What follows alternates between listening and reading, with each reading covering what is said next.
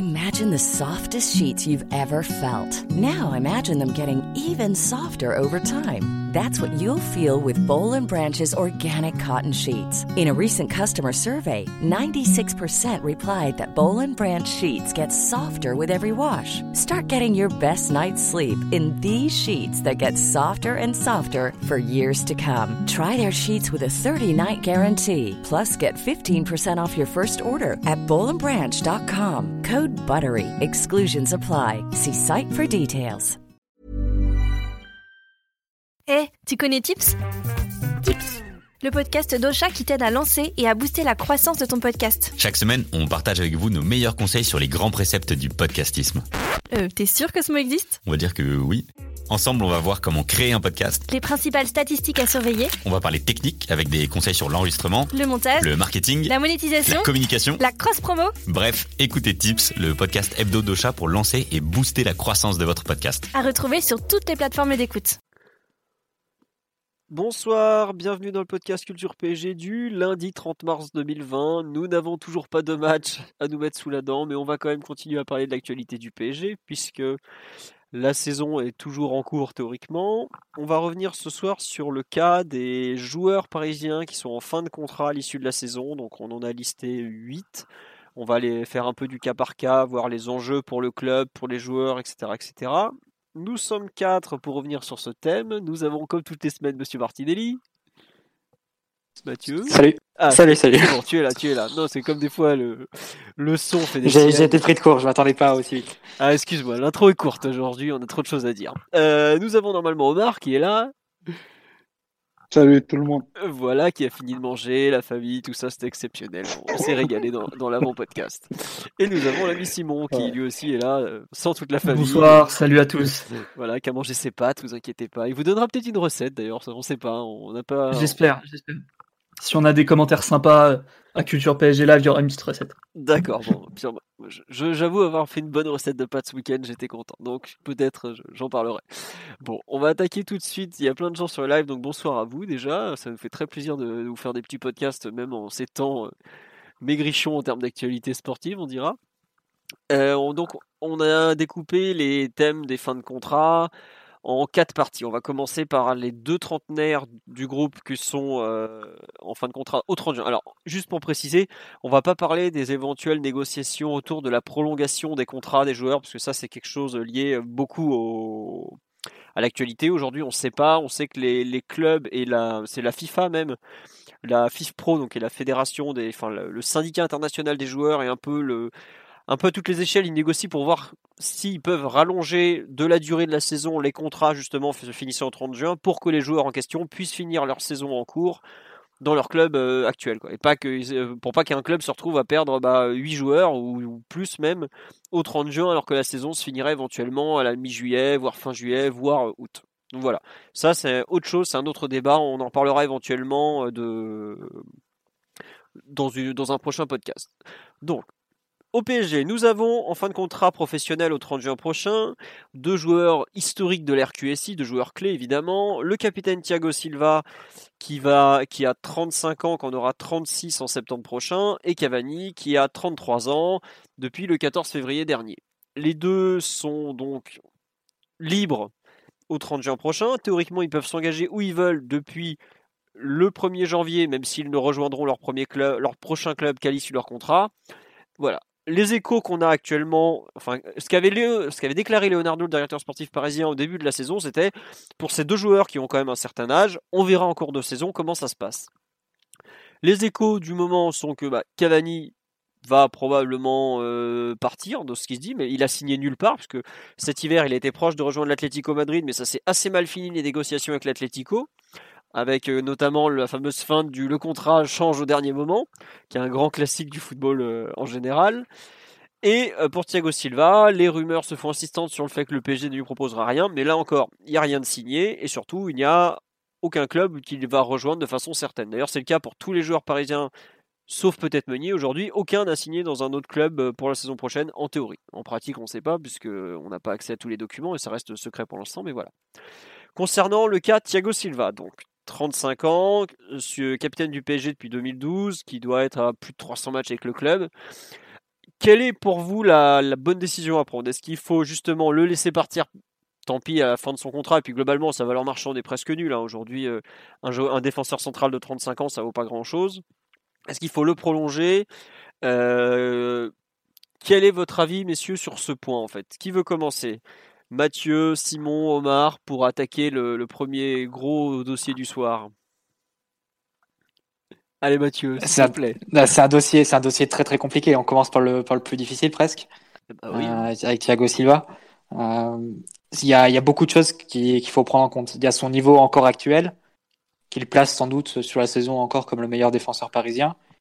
Il y a les éventuels signes que tu peux déceler d'un possible déclin et de, qui pourrait s'accélérer éventuellement l'année prochaine. Il y a éventuellement la, question de comment il accepterait un rôle redéfini au sein de l'effectif. Est-ce que si tu le prolonges, c'est pour le garder euh, capitaine numéro 1 et titulaire indiscutable? Et il y a aussi la question enfin de son, remplacement.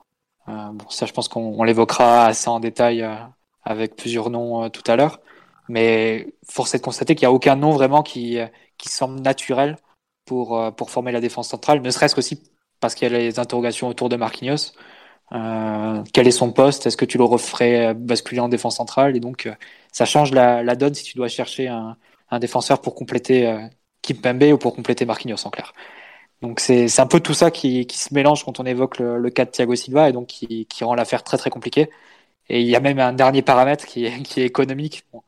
on sait que la période est, est très euh, compliquée, propice entre guillemets, à, très compliquée et très propice à l'incertitude. On ne sait pas du tout comment ça va se régler, si l'UFA va, va proposer quelques largesses au niveau du fair play financier, comment ils vont, euh, comment ils vont étirer la période des mercato, est-ce qu'il il va y avoir des dérogations, des aides, enfin on ne sait pas exactement comment ça va se passer. Mais on sait en tout cas que Thiago Silva, a priori, bascule sur un régime fiscal différent à partir de l'été prochain. Euh, si j'ai bien compris, le, régime d'impatriation marche plus, marche plus vraiment. Et, oui, il a fini normalement.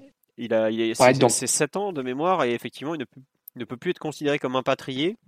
Donc un statut particulier qui est pour ceux qui ne connaissent pas. Et surtout, il y a un énorme problème, c'est que de mémoire, Thiago Silva a signé les premiers contrats de l'RQSI au PSG où c'est en gros du euh, euh, net, net, net, ou alors, c'est-à-dire que le club s'engageait à lui fournir toujours le même salaire net, quelles que soient les lois qui vont passer en gros. Donc s'il resigne un contrat de ce type-là, par exemple, pour le PSG, c'est une ruine littéralement. Quoi. Voilà.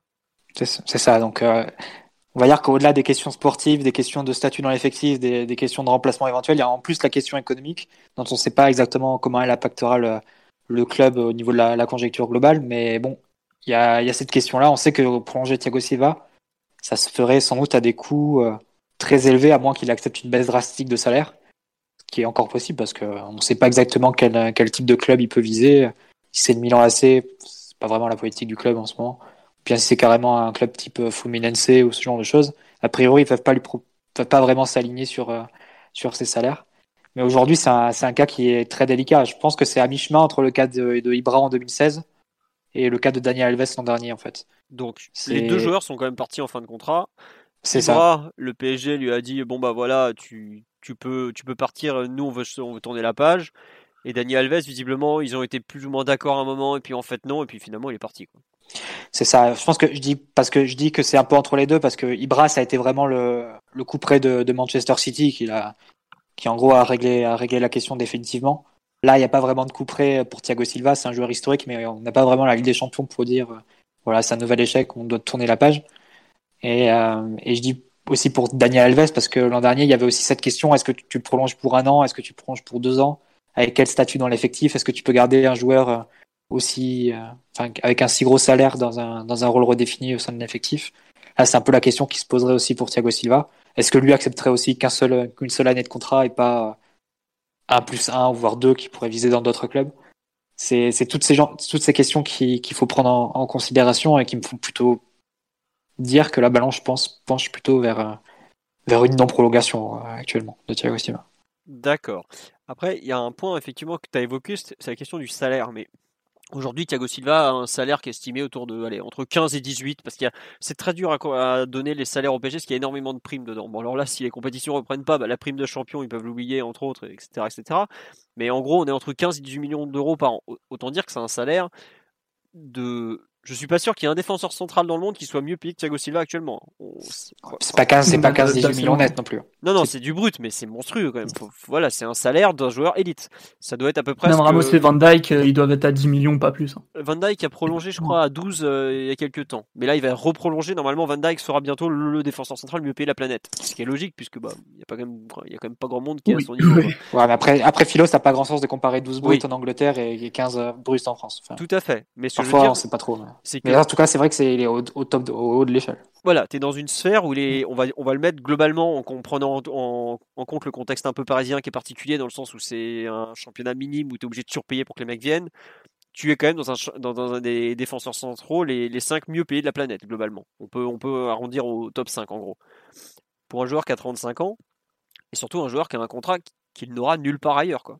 Faut, faut le dire, le salaire de Thiago Silva aujourd'hui, il est impossible qu'un autre club lui donne, je pense. Enfin, on a parlé d'un retour au Milan AC. Aujourd'hui, Milan est incapable de donner ne serait-ce qu'un tiers. Peut-être, allez, si peut-être un tiers, il, serait en mesure de le donner, mais pas, la pas plus de la moitié, par exemple, du, salaire actuel. Donc, euh, le joueur n'est pas forcément en position de force. si le PSG ouvre la porte pour une prolongation, le joueur ne peut, ne peut pas être en, prolongation, en position de force pour prolonger d'un point de vue salarial.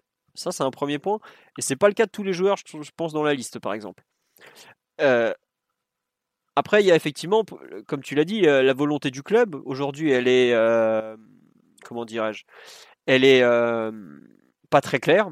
Et puis, comme tu l'as dit aussi, y a, on n'a pas le, jugement de la Ligue des Champions, voilà. Mais il y a le problème de, de où jusqu'où le joueur est prêt à attendre aussi, qui est un autre point, puisqu'il a dit, enfin via son, via son agent, que la priorité était le PSG, on verra, on verra, on verra. Mais pour moi, il y, a quand même un point, euh, tu en as parlé au début, c'est que physiquement, je trouve qu'il commence à faire son âge sur de plus en plus de matchs. Alors, il y a le match aller contre Dortmund où effectivement euh, Haaland le, massacre, mais euh, ça, je le mets un peu de côté parce qu'il revenait de blessure, il n'était pas prêt. Enfin, voilà. Mais je trouve qu'il y a eu des matchs dans la saison, ou surtout même la saison précédente, où certains adversaires très physiques l'ont mis en difficulté. Et ça, pour le coup, ce qui est ennuyeux, c'est que ça va pas du tout aller en s'améliorant.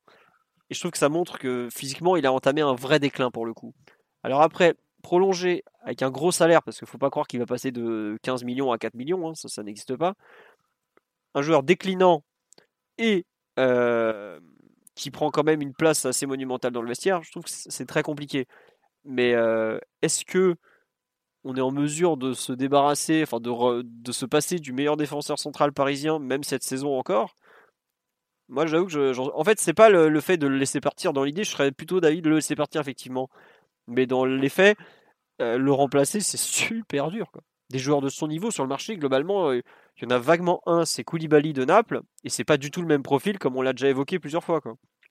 Simon, Omar, votre avis sur un peu ce, ce cas Thiago Silva où un peu tous les arguments se mélangent et autres euh? Bah, vous avez pris en, en compte l'ensemble des données euh, pour ou contre son, son renouvellement. Euh, les, les, premiers bruits qui sortaient faisaient état qu'il n'était pas très enclin à, à, baisser ses émoluments, voire plutôt à les augmenter. Ah oui, c'est vrai, oui. Euh, je pense que, je pense que le, partant, partant de cet état de fait-là, bah, ça, ça, rend, ça rend toute discussion de prolongation bah, totalement impossible et, même incongru vu la période qu'on vit.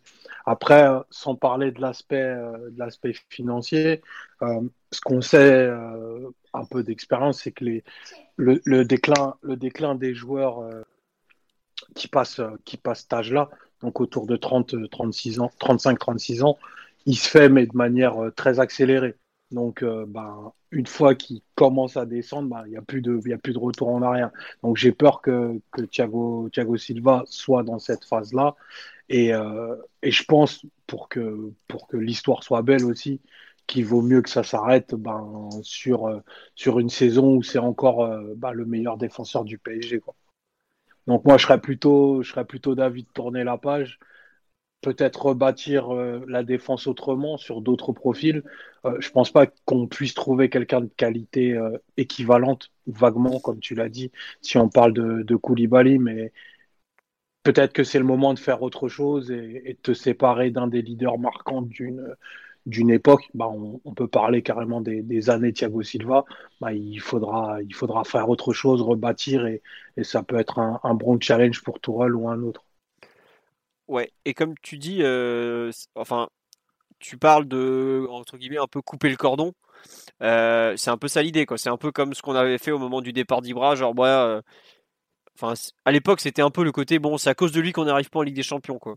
Mais tu, tu retrouves un peu cette espèce de de façon de dire bon allez son air est fini, il faut, il faut savoir dire stop, même si c'est probablement le meilleur qu'on ait. C'est un peu ça la même idée, même si sans parler de Ligue des Champions, hein, je, schématise un peu. Ouais. Ouais, tout à fait. C'est pas du tout pour, pour l'incriminer ou, le rendre responsable de, de déconvenus ou, ou d'échecs. Je pense qu'il y a des moments dans, dans le cycle d'une équipe, il faut, il faut savoir dire stop et il faut savoir changer des, des, des, des, personnalités, des, fortes têtes de l'effectif. Thiago Silva, voilà, il est clairement bah, peut-être le meilleur défenseur de l'histoire du club. C'est une figure emblématique des, des, 7-8 dernières années qu'on a vécues. Donc euh, voilà, maintenant, désormais, je pense que pour ouvrir un autre cycle, il faut, il faut rebâtir euh, une espèce de colonne vertébrale. Et, euh, Thiago Silva, pour moi, fait pas partie de, de ce futur à envisager. Oui, il y a beaucoup de gens qui sont d'accord avec toi. Enfin, sur le live, y a des, on me dit, ouais, il faut, pareil, il faut couper le cordon, passer à autre chose. Euh. on n'a pas fait mieux que quart de finale de Champions League avec lui. C'est pas si évident que ça de faire quart de finale de Champions League déjà.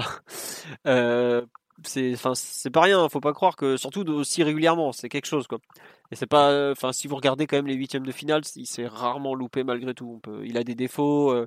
On sera par exemple jamais d'accord, je pense, sur euh, la prestation à, Barcelone en 2017. Mais bon, enfin, dans les dans les matchs euh, clés ou décisifs du PSG, ça a rarement été le, plus fautif quand même. Faut, faut lui rendre ça.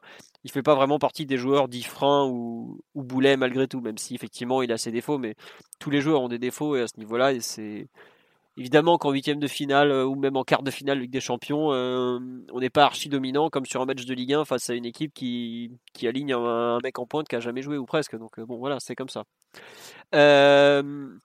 autre, on nous dit son remplaçant Marquinhos c'est déjà là.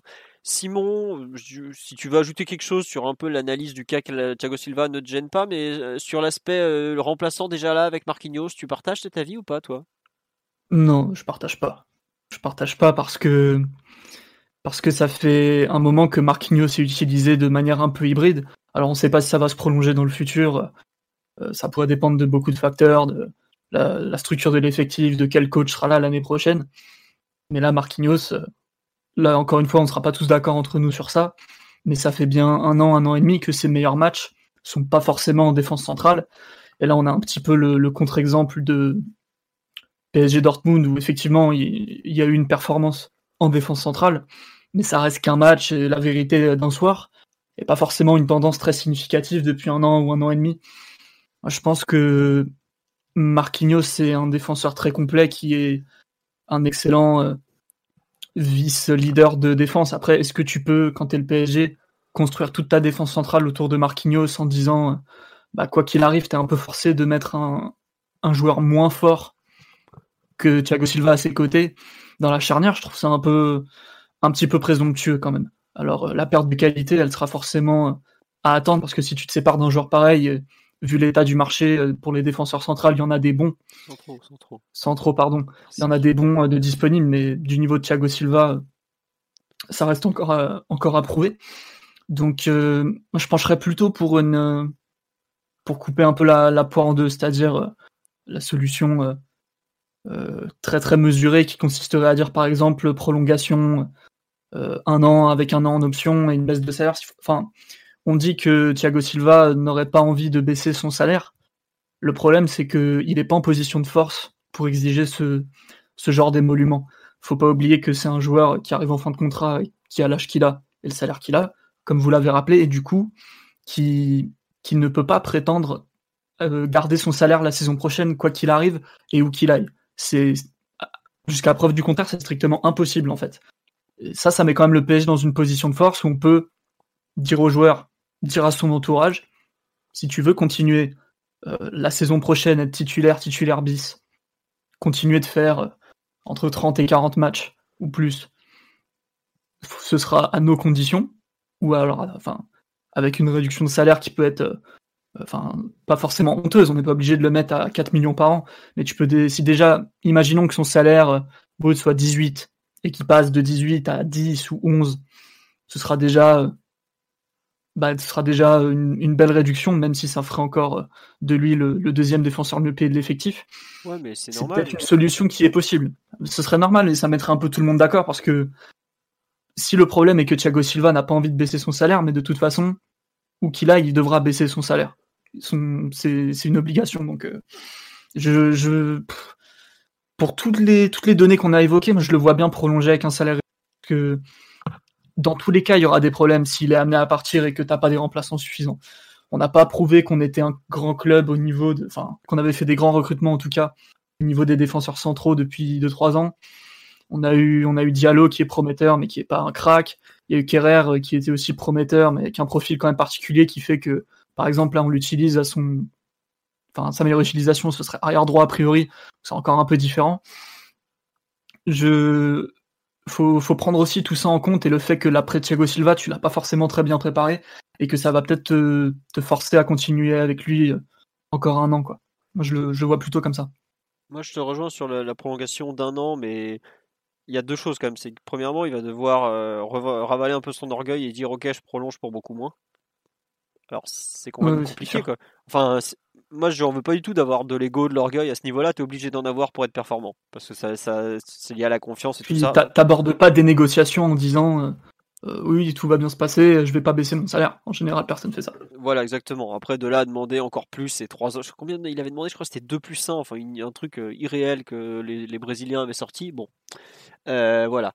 Moi, il y a un autre truc qui me fait, qui me donne envie entre guillemets de le prolonger, même si euh, c'est gênant par rapport à la place qu'il a dans le vestiaire.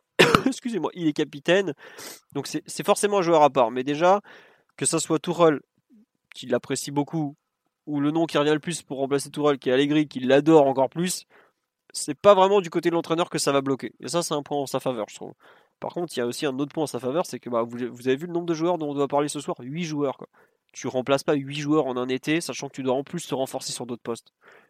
Et vu le marché, vu à quel point c'est complexe, vu à quel point un grand défenseur central coûte cher, je suis pas sûr que ça soit une bonne chose de devoir aller chercher un 9 c'était un 9 pardon, un défenseur central cet été quoi. Moi c'est plus par rapport à la conjoncture et au fait que c'est un poste où un bon joueur coûte très cher, un bon joueur coûte même très très cher en défense centrale et globalement le PSG euh, peut, je trouve, se permettre de faire mûrir pendant encore euh, un an, un an et demi un Marquinhos. J'espère un Kouassi aussi qui joue à central droit. Et on voit ensuite euh, un, peu plus tard, mais euh, enfin, couper vraiment le cordon avec Silva, je suis pas contre. Mais vu le nombre de joueurs qu'on doit prendre, est-ce que entre guillemets c'est la priorité des, c'est la chose la plus importante à faire, à savoir se retrouver à devoir renforcer un poste où il est très très compliqué de recruter? C'est un peu ça qui, me gêne. C'est pour ça que je suis un peu, je un peu dans l'idée du, statu quo qui pourrait être intéressante parce que euh, justement tu, as d'autres priorités ailleurs et que tu comment dirais-je, tu peux pas euh, tu peux pas acheter 8 joueurs parce surtout en plus vu la situation financière euh, telle qu'elle est parce qu'on me dit sur live il y a Kim Pembe, Marquinhos, Diallo, Kerrer, Kwasi, il y a du monde en défense centrale mais Kim Pembe il joue exclusivement axe gauche. Diallo pareil. Kerrer, c'est pas un central de défense à 4, lui-même le dit, il préfère jouer arrière droit.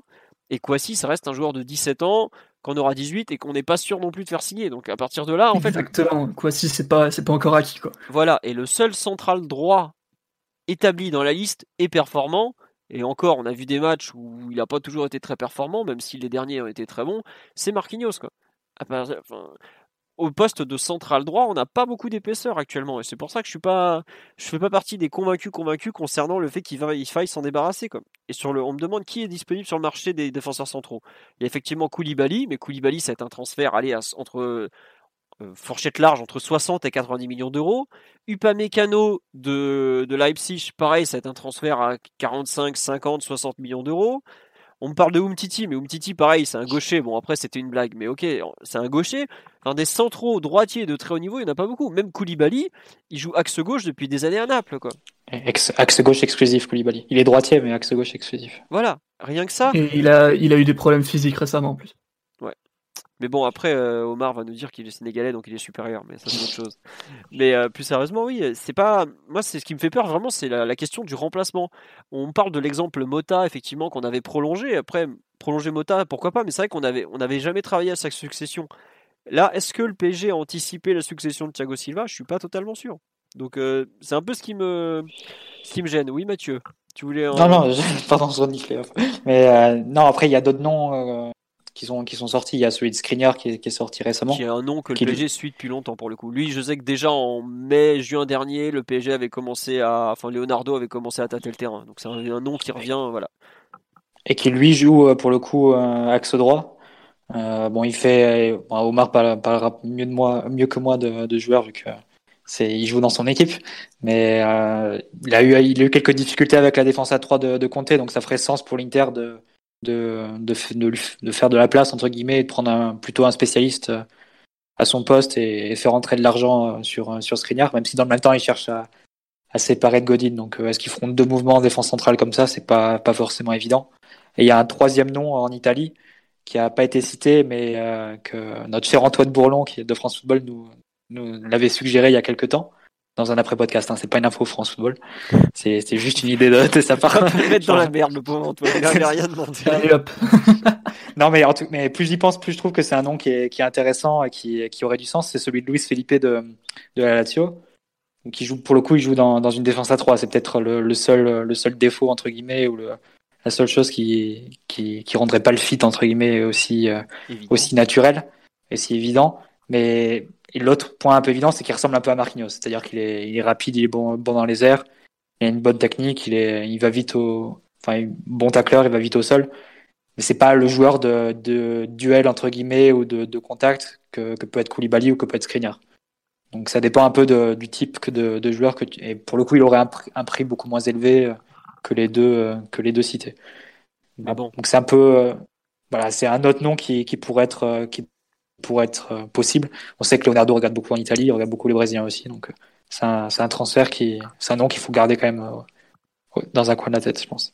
Après, on me le signale sur live et je suis totalement d'accord avec vous. Les tarifs que, que j'ai donnés là, c'est des tarifs théoriques. Effectivement, l'économie du football est actuellement complètement bouleversée. Euh, bon, le forfait financier, je pense que l'UFA va quand même euh, y aller mollo parce qu'ils savent que s'ils sont trop durs, bah, les clubs vont, ils vont, ils vont tous déposer le bilan. Euh, là, on a ce, soir, c'est Zilinska qui, qui, a annoncé qu'ils allaient déposer le bilan parce que les, les joueurs veulent pas réduire les salaires, par exemple. Donc c'est pas, c'est pas, enfin la situation est vraiment compliquée, pas que pour le football. Bah, c'est simple. Aujourd'hui, les clubs n'ont pas de recettes. Mmh. Donc ils n'ont pas les recettes de billetterie, ils n'ont pas les recettes de, de match. Ils n'ont pas les recettes de merchandising vu qu'ils n'ont pas les droits télé. Les seuls trucs encore, c'est les seules recettes, c'est les, euh, les sponsors. Mais jusqu'à quand? À un moment, je pense que même Accor, ce genre de choses, ce genre d'entreprises vont aller voir le PSG et dire euh, nous on peut pas, on peut pas financer si de notre côté aussi l'activité euh, reprend pas. Donc aujourd'hui, les clubs sont à l'arrêt, donc c'est très compliqué d'imaginer des des, des, des, sessions de transfert vraiment très dispendieuses. Et d'ailleurs, il y a eu trois trois voix importantes du football et trois voix très différentes qui se sont exprimées ces derniers jours.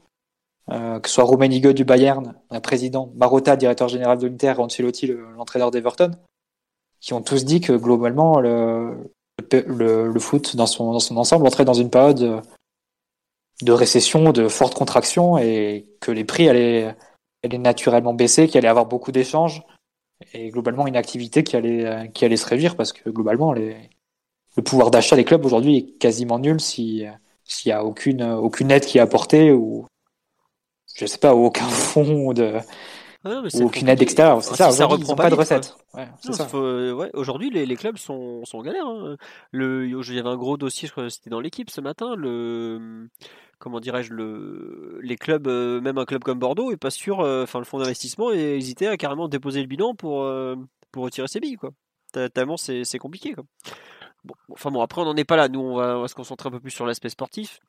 Mais on nous demande ça une question par rapport notamment au fait que bah, si on remplace par exemple Thiago Silva par un central gaucher ou gauche plutôt, donc euh, par exemple Koulibaly qui donc qui ferait la paire avec Marquinhos, est-ce que Kimpembe demanderait à partir? Euh, C'est possible, mais euh, il y a deux choses. Déjà, Kimpembe il a un long contrat jusqu'en 2023 et Kimpembe, il, il fait partie des quotas de formés au club, donc le PSG a impérativement besoin parce que ça commence à être chaud à ce niveau-là.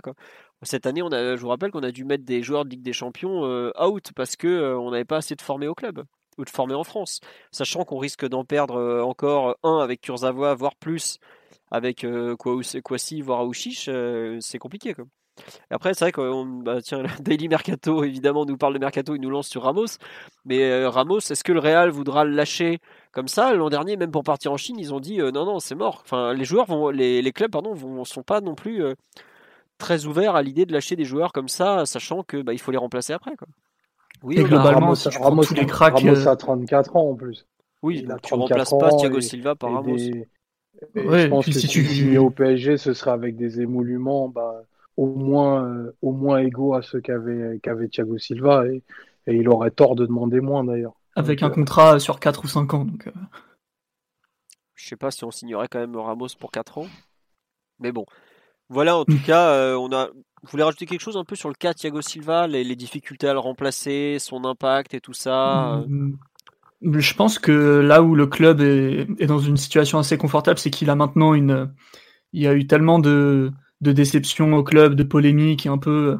Pas le joueur qui a la meilleure image au club, on va dire, que si le club décide de s'en séparer, ça va faire un petit peu comme, comme avec Ibra en disant c'est bon, on tourne la page, le, le poissard de la Ligue des Champions s'en va et, et, tout sera pour le mieux. Euh, bon, ça a aussi ses limites vu qu'on a pu voir que la saison qui a suivi avec Ibra, l'équipe avait régressé euh, a, priori partout, surtout offensivement. Donc, euh, au moins du point de vue de la communication, le club le club a un peu tous les, tous les atouts dans sa manche. Quoi. Très bien, bah, ça sera la conclusion. Le club, globalement, n'aura pas de problème à faire accepter la décision, je pense, quelle qu'elle soit, parce que s'ils le prolongent, ils pourront, ouais, ils pourront justifier ça par la situation économique globale aussi. Et c'est vrai, tu peux pas la, mettre de côté. Quoi. Deuxième cas, Monsieur Cavani, donc qui, est à, qui a été annoncé ces derniers jours dans le viseur de Boca Junior, qui est quand même euh, un club qui pèse en Amérique du Sud, faut, faut le rappeler. Euh, même si visiblement, enfin, le, c'est le directeur sportif de Boca qui a annoncé que Cavani était, visiblement euh, chaud à l'idée de venir. Bon, je, me permets d'en douter un peu, je m'excuse, mais bon. Euh, tout le monde est chaud pour jouer à Boca de toute façon. Ouais, voilà. Puis après, quand on voit les chiffres qui arrivent. Après, après, quand tu vois un salaire à, à 5 chiffres, mais annuel, tu, tu te poses d'autres questions. Exactement. Mais bon, c'est la folie, la, la Bombonera, certes, mais le, salaire, c'est pas la folie, par contre. Donc voilà. Euh, pour Cavani, donc en gros, euh, Leonardo avait dit, comme Silva, on verra en cours de saison. Il a été quand même très proche d'un départ en janvier, puisque sa volonté, c'était de partir pour jouer plus. Il n'est pas parti. Il y a toujours des discussions pour rejoindre l'Atlético euh, l'été prochain, quand même, puisque même si ça s'est très mal fini, mais, mais très, très, très, très, très mal fini, même, je dirais, au cours de, l'hiver, il y a quand même la possibilité qu'il, euh, signe là-bas à moyen terme. Euh, il y a aussi des clubs anglais qui étaient intéressés, United, Chelsea, etc., euh, etc. Votre avis un peu sur une éventuelle prolongation Vous la voyez aujourd'hui à oublier, impossible Qui veut se lancer Simon, Omar, Mathieu Allez, Simon. Ça me paraît complètement hors de propos de de prolonger Cavani alors que ça fait un moment que on sait que normalement il prolongera pas et que surtout qu'il était à deux doigts de partir cet hiver et, et ça s'est joué apparemment à quelques millions euh, vraiment très très proche de partir. Donc au final, euh, il y avait aussi un pari du PSG de, de pouvoir euh, retenir son joueur qui a été plutôt payant vu que Icardi était par la suite en méforme. Donc de ce point de vue-là, on va dire que le, le move a été plutôt plutôt positif, mais je pense que et son âge et son salaire et le fait que lui, je pense, euh, est aussi envie d'ailleurs depuis un moment vu que euh, il sait qu'il a plus le même statut qu'avant au PSG et, surtout le fait qu'a priori euh, s'il n'y a pas plus de problèmes que ça, tu devrais avoir son remplaçant naturel déjà à disposition en magasin avec Icardi en prépayant. Donc non, ça me paraît pas être le dossier le plus compliqué du tout hein, pour le coup. D'accord, donc pour toi c'est terminé. Bonsoir, merci monsieur, prenez vos affaires et on... merci pour tout, à bientôt. D'accord. Omar ou Mathieu, vous rejoignez cette analyse de Simon euh, ou pas? Bah, il y a quand même un aspect de l'analyse de Simon qui colle moins, c'est que globalement, on ne sait pas du tout quel sera l'avenir d'Icardi. Et euh, c'est ça aussi la, question qui, se pose. C'est globalement, tu, perds Cavani, mais au fond, tu as presque deux neufs à, récupérer l'an prochain. Si tu sais pas si Icardi euh, reste ou si tu as carrément acté qu'Icardi allait, allait partir. Donc c'est c'est vraiment un aspect qui rajoute de la difficulté à une situation qui semblait assez assez évidente à, l'automne où évidemment on passait pour enfin on était tous partis dans l'idée que que Cavani allait allait avoir ses adieux au mois de au mois de mai euh, devant un parc plein et, et qu'Icardi allait prendre naturellement la succession et, le numéro 9 par la même et on va dire que les, choses ont assez évolué puisque aujourd'hui on parle de, de Cavani on parle d'un joueur qui est entre si les quarts de finale avaient eu lieu normalement il aurait été titulaire donc c'est c'est une question qui est encore euh, encore délicate et plus délicate qu'on l'aurait imaginé il y a quelques mois. Donc c'est c'est ça qui est pas évident à envisager. Évidemment, la prolongation de Cavani, elle semble pas farfelue, mais très lointaine et, pas à l'ordre du jour aujourd'hui. Mais la question de son remplacement, là pour le coup, elle est presque elle est presque encore plus plus délicate que celle du remplacement de Thiago Silva. Parce que oui, en fait, en gros, le PSG doit trouver euh, un joueur qui est capable de compléter Mbappé et Neymar, qui est capable de marquer en gros autour de 30 buts par saison.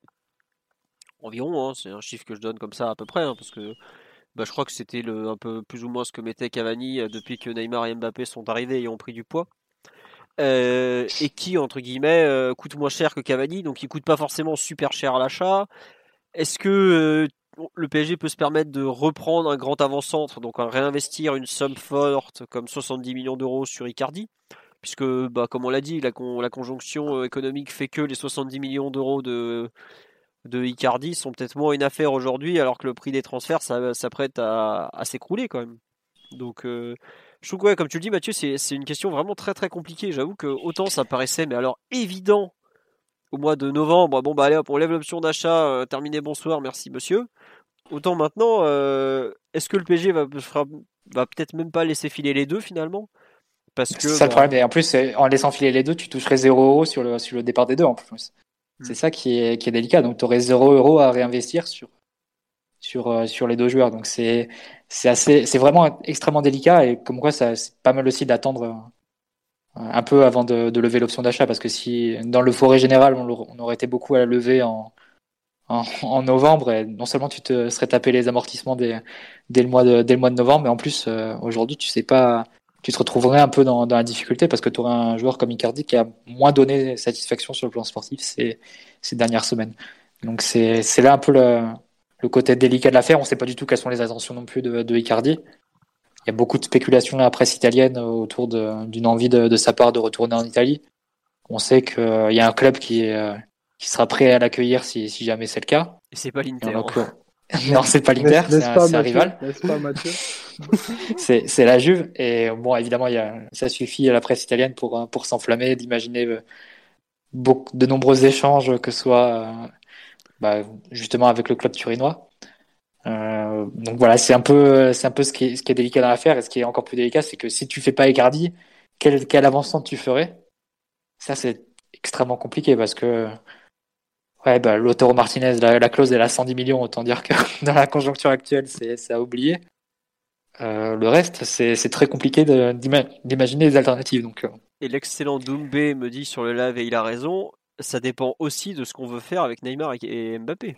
Bien sûr, évidemment. évidemment. Bah, évidemment, si tu vends l'un des, si tu vends l'un des deux, tu as plus de marge de manœuvre. Et tu as besoin peut-être euh, à ce moment-là de signer Icardi de façon définitive pour t'assurer ne serait-ce qu'un nombre de buts par saison euh, mm. et autres. Quoi. Donc, euh, non, c'est vraiment, c'est vraiment, je trouve, pour moi, c'est le cas le plus compliqué de l'intersaison, honnêtement. La, question de l'avant-centre, parce que par exemple, admettons que le PSG continue avec Neymar Mbappé. Est-ce que Icardi est finalement le profil qui va le mieux? Moi, j'en suis pas du tout convaincu personnellement. Savoir que je, je vois le 4-4-2 depuis qu'il a été mis en place depuis début décembre. Je crois qu'Icardi a jamais été aussi peu performant que depuis qu'il y a eu ce système qui est mis en place globalement. Notamment, bon, alors après physiquement il a baissé en gamme et tout ça, mais ses meilleurs matchs n'ont pas du tout été avec Neymar et Mbappé sur le terrain, par exemple. Au contraire, c'est vrai qu'avec le recul, le trio, le trio Di Maria, Icardi, Mbappé a plutôt bien fonctionné dans les matchs où ils ont été, euh, où ils ont été alignés. Oui, voilà. Même sans Mbappé, avec... quand il était blessé. Hein avec juste Sarabia et Di Maria. Mais je crois que les trois ensemble, ça, ça allait, les trois ensemble, ça allait vraiment bien parce que tu avais un créateur comme Di Maria qui, qui, pouvait faire le quatrième milieu, Mbappé qui partait du côté opposé comme ça et qui faisait ses appels en, diagonale, et tu avais Icardi pour, pour, pour, fixer les deux, les deux défenseurs centraux, donc libérer un peu les espaces pour les courses de Mbappé et ramasser les, les ballons qui traînent dans la surface euh, avec les centres, etc. Donc euh, pour le coup, les, trois ensemble marchaient, marchaient plutôt bien, mais ça supposerait de, de voir ce qui se passe avec Neymar. Et aujourd'hui, on n'est pas exactement, là. Donc, euh, c'est encore un dossier très compliqué. Après, on nous dit est-ce que Icardi il a envie de rester? Alors, pour le coup, lui, il n'a pas le choix. C'est que si le PSG lève l'option d'achat, le contrat a déjà été établi l'été dernier.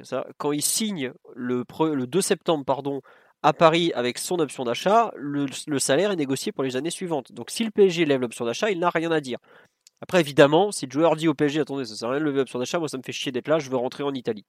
Là, c'est compliqué. Alors après, le PSG peut prendre le risque et entre guillemets dire bon bah ok, on, va voir ce qu'on peut faire, au pire on t'échangera, voilà. Mais tu as, pardon, pour ça qu'il n'y a pas eu de podcast jeudi soir, vous voyez. Euh, il y a en fait une marge de manœuvre, il y a des arrangements à trouver, etc., etc. Mais c'est pas, c'est pas, c'est pas Icardi qui entre guillemets va décider seul de son avenir. C'est le PSG qui a la main. il y a beaucoup de monde qui me parle de Jovic, mais Jovic c'est pas un neuf. Jovic encore une fois, sa, saison à Francfort, elle est excellente, mais le mec qui fait tout le sale boulot devant, c'est à l'heure. Sébastien Leur qui aujourd'hui est à West Ham et qui est un lui pour le coup est un qui est un neuf qui va aller se, battre avec les défenseurs centraux qui va jouer en pivot c'est pas du tout du tout le profil euh, Jovic aujourd'hui n'est pas du tout un profil euh, qui va qui va remplacer Icardi ou Cavani. Ouais Mathieu tu me dis il fait 1m80 Jovic je sais même pas s'il fait 1m80 honnêtement mais euh, Jovic c'est pas le, le, le, joueur qui va aller jouer de haut but faire des appuis etc etc quoi. C'est c'est pas c'est lui pour le coup c'est plus un 11 qu'un 9 comme on dit quoi. Donc c'est vraiment une question. Enfin, c'est pas simple de trouver un, joueur euh, dans le profil des deux autres qui ait leur sens du but, parce que pour le coup, Jovic a un vrai talent, lui, un certain sens du but, même si c'est pas forcément la même catégorie, la même classe de joueurs que les deux précités qui ont Et puis, il faut se méfier des joueurs qui mettent des valises de but en Allemagne aussi. Exactement aussi. Euh, voilà. Euh, par contre, oui, il y a une question qu'on nous dit et qu'on nous pose qui peut être intéressante, c'est est-ce que le PSG peut négocier l'option d'achat de 65 millions d'euros? Euh, Pour moi, oui, peut-être le PSG a intérêt justement à dire à l'Inter, écoutez, c'est pas compliqué, le seul club italien où il veut jouer, c'est la Juve, vous refusez de le vendre avec lui, on peut peut-être s'arranger, mais par contre, il faut peut-être baisser le prix. Quoi. Ça peut être une solution, effectivement. Mais après, il faudra aussi voir si, le joueur a envie de rester. Mais je trouve que ouais, Icardi, entre le profil, l'adaptation, l'association avec les autres joueurs, les doutes sur le fait qu'il veuille rester, etc., etc., il y a quand même énormément de questions.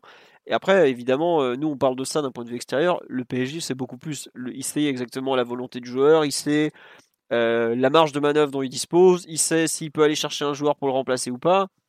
Là, sur live, on va parler de Milik, mais qui est, sous contrat avec le Napoli. Mais par exemple, Mertens est en fin de contrat au mois de juin. Je crois que c'est un nom qui était déjà sorti autour du PSG il y a des solutions, effectivement. Après, est-ce que le PSG va pas carrément. Mertens, c'était. Pardon, excuse-moi, mais Mertens était très proche de, de, et très proche de renouveler au Napoli, hein, apparemment. Voilà. Enfin, le, les derniers bruits avant que, avant que le monde s'arrête, c'était ça.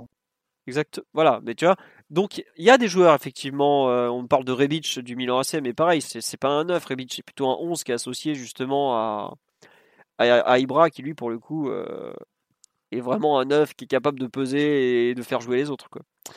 Euh, hmm, personnellement, même si c'est plus un mariage de raison qu'un mariage euh, d'amour, je reste convaincu que Mauro sera parisien la saison prochaine.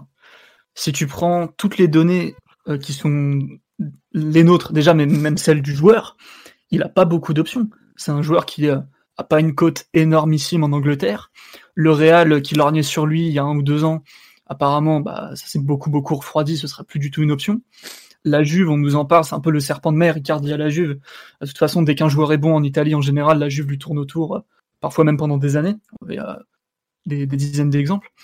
Donc euh, peut-être la Juve, mais ça reste euh, compliqué, quoi. Parce que la Juve, c'est un club qui déjà avant que le monde s'arrête était pas sûr à 100% de ce qu'ils étaient en train de faire avec leurs sous, quoi, vu qu'ils euh, étaient en train de donner des salaires incroyables à n'importe qui, qui qui signait, et puis ils ont, ils encore euh, un certain Cristiano euh, Ronaldo sous contrat qui coûte très très cher et en plus met beaucoup de buts, ce que ferait un peu Icardi en beaucoup moins bien, quoi.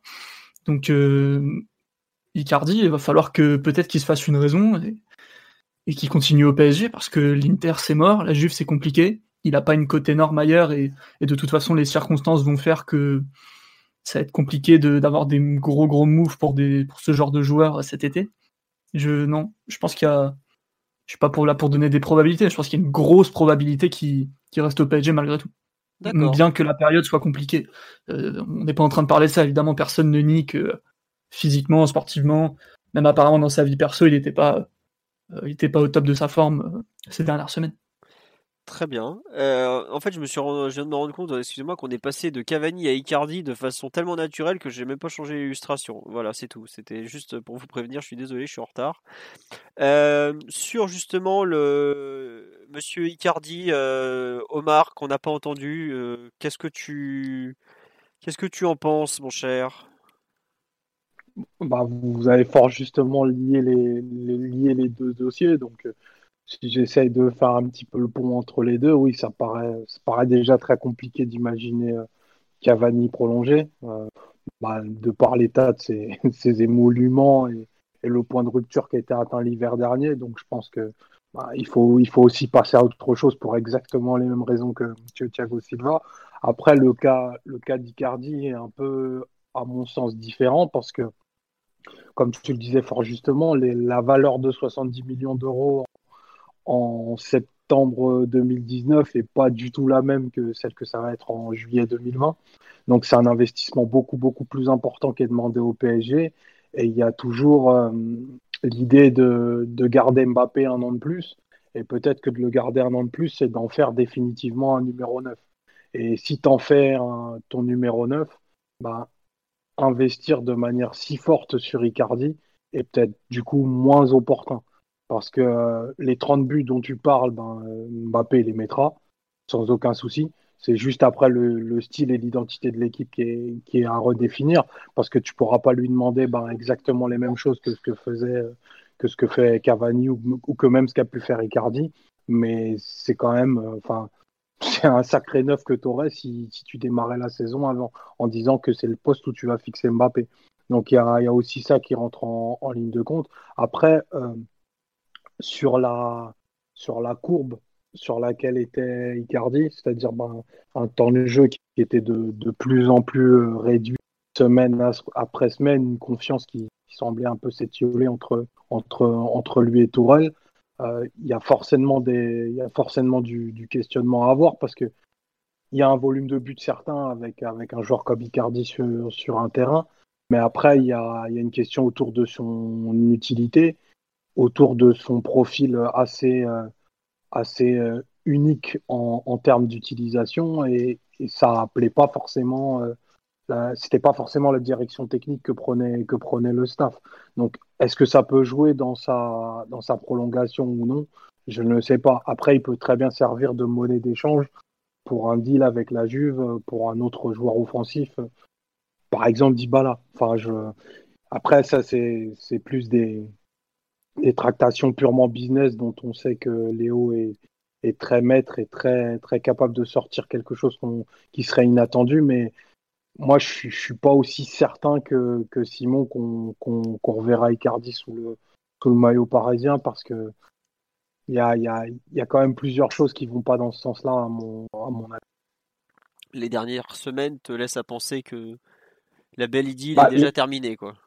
Bah, les, dernières semaines et puis une j'ai pas après il, n'a pas énormément parlé ni, même Wanda depuis qu'ils sont qu'ils sont au PSG mais le, le, serpent de mer du retour en Italie s'est jamais trop estampé. Donc euh, je pense que son clan son clan s'en sert aussi. Mais euh, le PSG a pas eu également de, bah, de de façon de, de, faire taire un petit peu ces rumeurs. Donc euh, peut-être qu'elles servent bien aux, deux parties et que, et que ça pourra servir justement pour, pour, pour mieux se séparer, entre guillemets. Disons que la, la, pente sur laquelle il était, je crois qu'il était sur une titularisation sur les sept derniers matchs de la saison, quelque chose comme ça. Je crois qu'il avait fait 35 minutes en sept matchs, un truc comme ça. C'est ça, il rentre 0 minutes face à Dortmund. Zéro minutes sur les deux matchs face à Dortmund. Euh, c'est quand même des, des, statistiques, des, oui, des, des stats, des données qui sont, qui sont assez, assez parlantes. Et dans d'autres cas, tu dirais que c'est un joueur sur lequel le, club compte plus vraiment à l'avenir et donc euh, ne cherche même plus vraiment à l'utiliser parce qu'il sait d'avance qu'on lèvera pas, qu'il lèvera pas l'option d'achat. Mais bon, il y a aussi des conjonctions, euh, des conjonctures, pardon. Euh, c'est un peu la conjoncture du moment, quoi. Le mec était un peu hors de forme, ça peut vite changer, quoi. Parce que tu vois, tu, enfin, là, on est d'accord qu'il est, il s'est fait doubler par Cavani, mais pendant 4 mois, euh, la concurrence euh, Icardi Cavani n'existait pas quoi. Enfin, faut le dire. Non, mais justement, c'est la dynamique qui est, qui est un peu différente. Du moment que Cavani est revenu en forme et a pu enchaîner, il est repassé devant et c'est ça qui est un peu un peu embêtant entre guillemets dans, la dernière image que, que l'a Icardi. Et quand on dit qu'il a joué, euh, Omar, tu disais euh, une cinquantaine de minutes en sept matchs, quelque chose comme ça? Ou, peut-être pas, beau, pas beaucoup plus? hein, de tête, hein, pas beaucoup plus. Mais et sachant qu'on jouait quand même à quatre offensifs. Hein. Donc euh, concrètement, il y avait de la place pour, pour jouer et avoir des minutes malgré cela. Et c'était souvent Sarabia qui débutait quand il y avait un, un des absents parmi, parmi une quatuor. Donc, après, Sarabia est tellement performant en 2020, tu peux difficilement. Euh, non, mais c'est la concurrence, c'est sûr. Mais aujourd'hui, on parle d'un joueur qui a été un peu relégué dans la hiérarchie. Donc, c'est ça aussi qui. Du coup, tu n'as pas le même intérêt à lever l'option d'achat d'un joueur qui, euh, qui, faisait, euh, qui était plus en délicaté sur le plan sportif et dont tu ne savais pas vraiment comment, comment il allait reprendre. Après, ça dépend tellement de choses. Rien que le nom de l'entraîneur, ça doit, ça doit tellement influer sur ce cas. D'un côté, Tourelle avait l'air quand même de, de l'avoir mis un peu, de, un peu de côté sur les dernières semaines.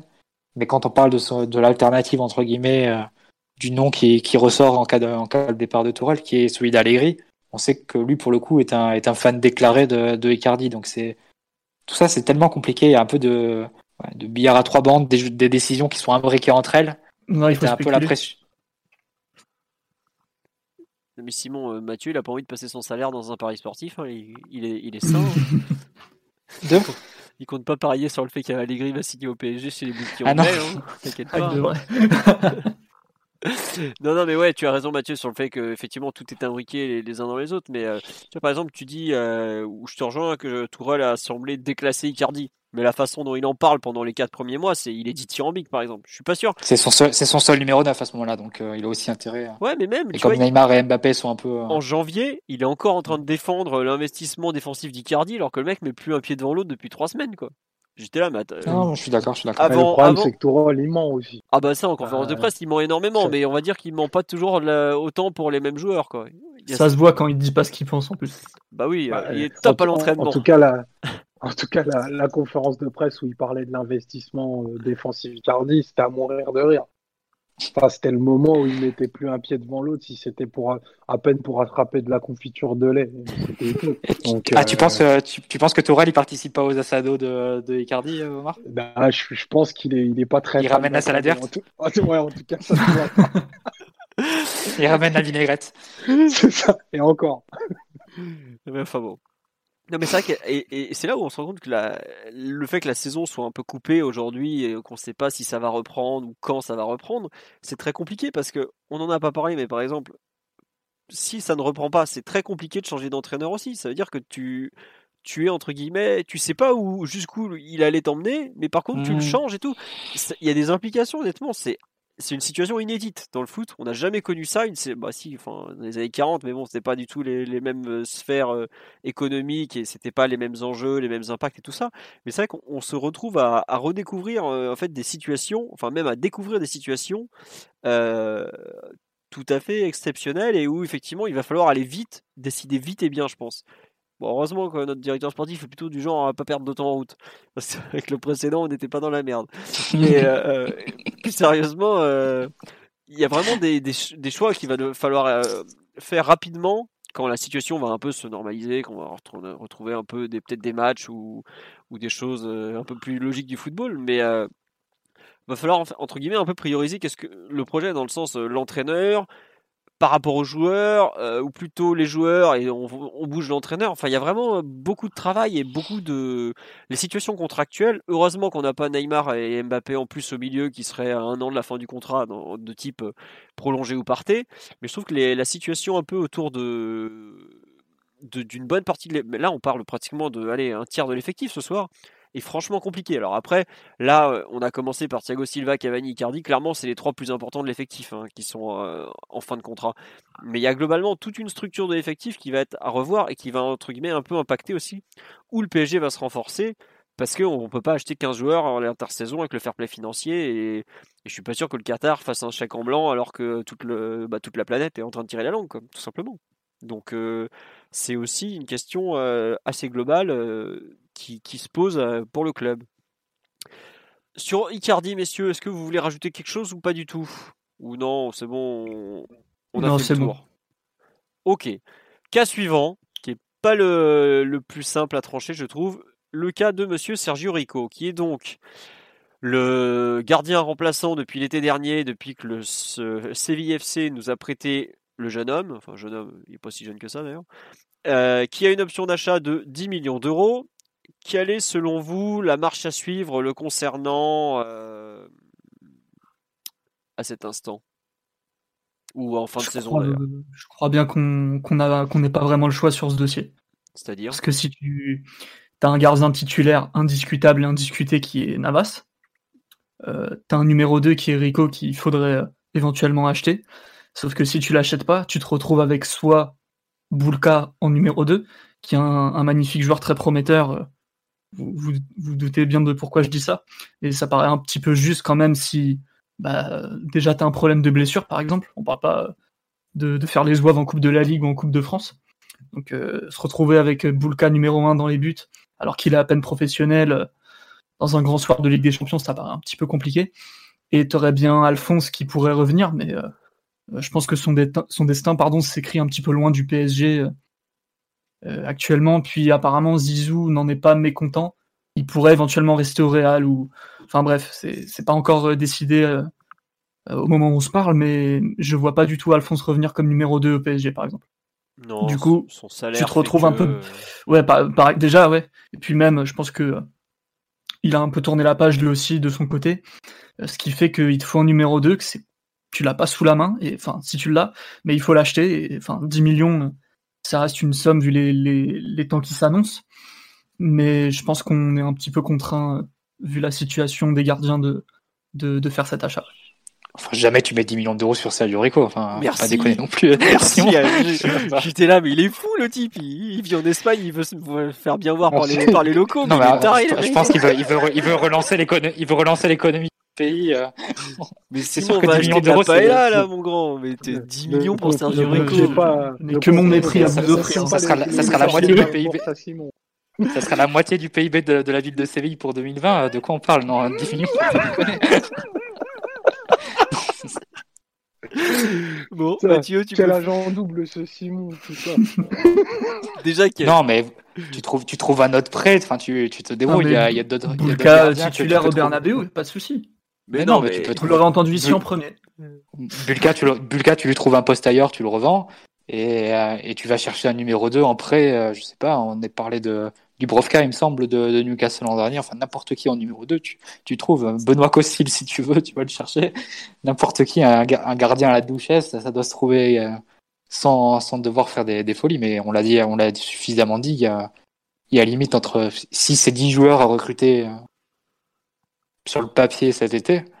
Tu vas pas mettre euh, dépenser 10 millions d'euros sur, sur Sergio Rico. Enfin, ça me semblerait un peu, un peu incongru et et pour le coup, je pense que tu peux retrouver une, une solution transitoire euh, sur, sur un an avec un prêt, par exemple. Et peut-être même statuer l'été prochain. Et peut-être même te refaire prêter Rico parce que de mémoire il voilà, est contrat avec Séville pour un bail et surtout en fait Séville tient absolument à se débarrasser de lui pour une raison très simple, c'est qu'il a un gros salaire et que les gens du coin veulent plus en entendre parler de lui. Parce que ça, ça, se passe très mal avec euh, le public notamment de, de Sanchez Pizjuan, c'est ça, attends, oui c'est ça le stade de Séville, oui c'est ça. Mmh.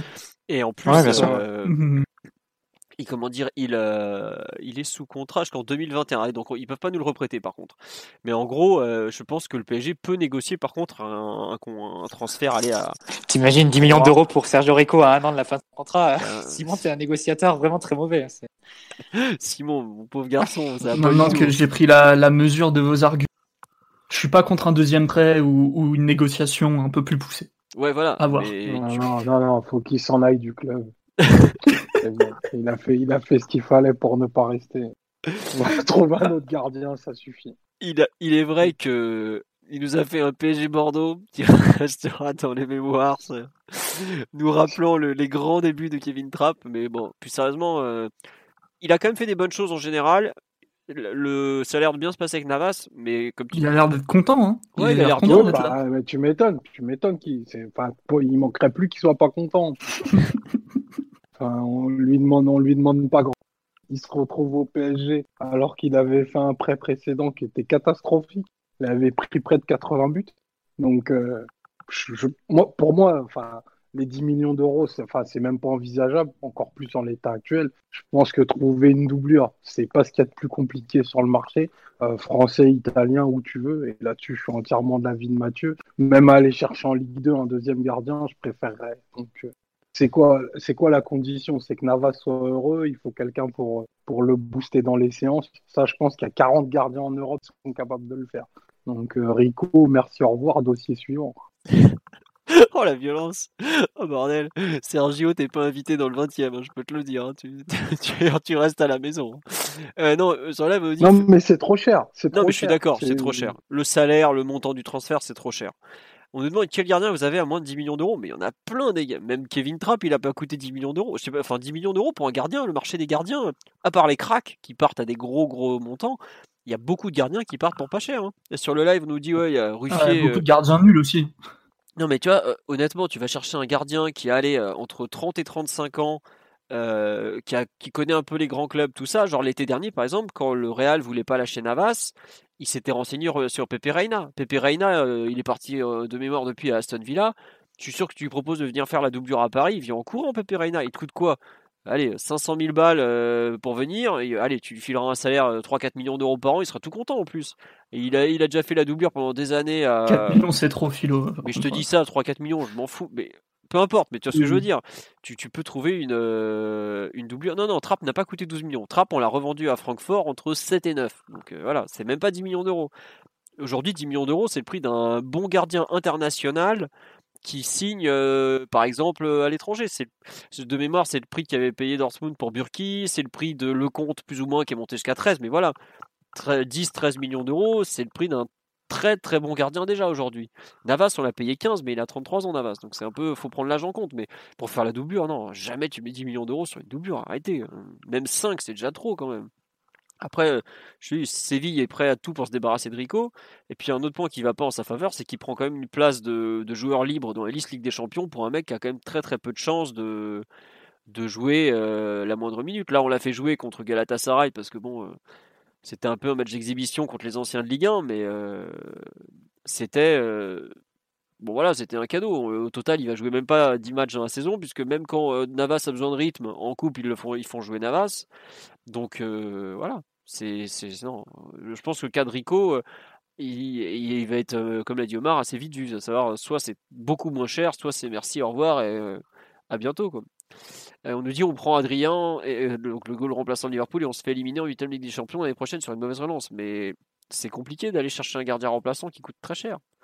Et on n'a pas un bon gardien chez les jeunes. Bah là, franchement, si le petit Francky, l'italien, qui est de 2002, je l'aime bien, mais voilà, il est de 2002, il a 18 ans il est, il est même pas professionnel encore, donc euh, on est assez loin de, de comment dire, de ça quoi. Il y a, y a des gens qui sont prêts à payer la clause de Rico, mais euh, bon, pourquoi pas. Hein. Ah, vous voyez, Il y, a, il y a Begovic, il y a des mecs comme ça, ça, ça coûte rien à aller chercher. C'est des doubleurs qui sont fiables, qui, qui touchent moins d'argent que Rico, et voilà. Et après, la vocation d'une doublure, c'est pas de jouer des, des, huitièmes de finale de, de Ligue des Champions. Hein. Donc, euh, même si, même si paume une relance à ce moment-là, que ce soit Rico, Adrian ou, un autre, à la rigueur, euh, c'est pas de sa faute. Mais enfin, des doublures à 10 millions d'euros, je crois que déjà sur, sur, les, sur les trois dernières saisons, on doit être le club en Europe qui fait le plus de mouvements de gardiens. Parce qu'on va, on va peut-être accueillir aller notre septième ou huitième nouveau gardien l'été prochain. Bah, L'an à un moment, il va falloir arrêter. L'an passé, on avait, je crois qu'on est monté un moment à 6 gardiens sous contrat pro. Ou un truc comme ça, 6 ou 7. Enfin, un truc, c'est lunaire. Il y avait. Euh... En temps, on était le seul gros club en Europe à mettre des pipes dans les cages. Bon, voilà quoi. Bon, donc Monsieur Rico, on est désolé, mais ouais, ce qu'on nous dit, voilà, aller chercher un gardien formé en France, je pense que c'est l'objectif derrière euh, pour le PSG. Puisque, petite transition facile, nous avons les deux arrières latéraux que j'ai mis remplaçants, à savoir Levin Kurzawa et Thomas Meunier qui sont en fin de contrat. Euh, messieurs, bon, alors le cas Meunier est un peu particulier parce qu'il est annoncé comme ayant pratiquement déjà signé à, à comment dire à Dortmund, même si Dortmund a, pas totalement totalement confirmé, mais bon, il démonte pas beaucoup non plus. Euh, voilà, tiens, on nous dit Benitez de libre de Nice, doublure à qui est libre en juin. Voilà, bah, typiquement, ça c'est beaucoup plus intéressant que d'aller chercher 10 euh, millions d'euros de Rico. Voilà, c'est effectivement. Merci, merci pour ce type. Voilà. Voilà. des gens lucides. Même si par contre lui pour le coup il est pas il est pas il est pas formé en France ni, ni français ni quoi que ce soit. Il est argentin. Mais d'ailleurs c'est un nom il est même pas européen ça se trouve. Non non il est pas européen Benitez. Il est il est argentin. C'est le mec de Nice euh, Simon. Oui mais 80% des Argentins ils ont des passeports italiens. Donc euh, en termes de foot tu t'arranges. Ah oui effectivement. Mais lui on s'en fout. Nous on parle pas on parle pas passeport. On parle de lieu de, lieu de formation là pour les, les listes UFA Mmh. Et Bulka, euh, bah Bulka est très coté chez les, chez les jeunes euh, polonais, tout ça, et on lui a laissé entendre qu'il pourrait jouer à terme, mais il a qu'un contrat de deux ans, donc ça, ça est dit du. Hein, soit il prolonge et éventuellement il sera prêté, soit il va rester l'an prochain, il sera peut-être deuxième gardien bis. On verra, mais bon, euh, pour l'instant, j'avoue que Bulka, il, aura plus fait mal en interview que dans les buts, quoi, donc à voir. Ah, on nous dit Benitez extra-communautaire. Voilà, mauvaise pioche. Suivant. Bon, mais bon, c'est un exemple on aura le temps d'en reparler. Sur les latéraux remplaçants, donc Kurzawa, Meunier. Kurzawa, on a failli l'échanger cet hiver. Meunier, euh, donc tout proche de Dortmund, comme je l'ai dit. Les deux, on a tenté vaguement de les faire prolonger en leur faisant des offres qui datent maintenant de plusieurs mois, parce que Meunier, c'était en septembre de mémoire. Offre refusée. Et Kurzawa, si je me demande si c'était pas encore l'ancienne direction avec Enrique qui lui avait proposé de prolonger de deux ans. Un avis, est-ce qu'il faut les laisser partir aujourd'hui? Est-ce qu'il faut tenter malgré tout de les conserver? Est-ce qu'il sera facile de les remplacer? Qui veut se lancer sur ce thème euh, d'un peu de nos, latéraux bis? Je crois que Simon va proposer de les prolonger tous les deux avec 10 millions de, de, primes, à la signature. Euh, Kurzawa, on discute. Hein. Meunier, euh, euh, merci pour rien, salut. Voilà. non mais Kurzawa, explique-toi sur parce que bon, effectivement, l'état d'esprit général du supporter parisien, ça serait plus bon allez, il faut y aller messieurs, partez là. Allez, c'est bon, barrez-vous. Bah, je vais devoir me faire l'avocat du diable et dire des trucs que je pense pas forcément, mais. Non, mais il y a quand même La situation est catastrophique quand même de perdre deux latéraux en fin de contrat euh, de cette manière-là, alors que euh, je sais pas combien de fois t'aurais pu un peu te pencher sur le problème et, et ça a failli se faire l'hiver dernier, par exemple avec l'échange de Kurzawa qui nous arrangeait bien en termes de, de, de, gestion des fins de contrat, de, des, des amortissements, du mercato et tout ça, que Mathieu expliquerait beaucoup mieux que moi comme il a déjà fait. Donc là, tu avais déjà un peu t'étais en train de solutionner le problème, ça n'a pas pu se faire parce que bah, dans le foot, il y a des matchs et à la Juve, ils se sont mis à les regarder, tout simplement. Euh, donc, euh, voilà, que Lévin le terrible est encore avec nous. Euh, maintenant, comme on, on, fait que le rappeler depuis tout à l'heure, perdre 8 joueurs en un été, qui sont des joueurs plus ou moins significatifs en plus, ça reste une situation assez problématique et, et ça pourrait t'amener éventuellement à faire des trucs que tu n'avais pas prévu de faire et, mais bon, par exemple, prolonger Kurzawa d'un ou deux ans, euh, je sais pas, peut-être avec le... De toute façon, il n'a pas le, plus gros salaire de l'effectif et vu ses performances, c'était pas totalement à l'ordre du jour de le prolonger pour lui faire une revalorisation salariale. Ça m'étonnerait pas. Meunier, même problème, t'aurais pu laisser partir Kurzawa, prolonger Meunier d'un an ou deux. Bon, vu l'âge qu'il a, ça aurait été plus deux ans, en essayant peut-être de le revendre au mercato suivant pour éviter euh, éviter un peu la débâcle financière. Bon, il a l'air annoncé du côté de Dortmund et ça m'étonne pas parce que euh, ils ont besoin de lui et lui dans un championnat euh, où ça défend pas beaucoup, il, il pourrait ah, s'amuser un peu plus qu'au PSG. Ouais, ce sera non mais c'est bien pour lui. C'est bien de s'en aller déjà. Puis euh, Dortmund sera parfait. Non mais oui. donc premier problème. Dans tous les cas, il n'y a pas de bonne solution. Si les deux partent, ça va être un enfer de les remplacer. On a déjà évoqué la situation au niveau du mercato, au niveau financier et tout ça.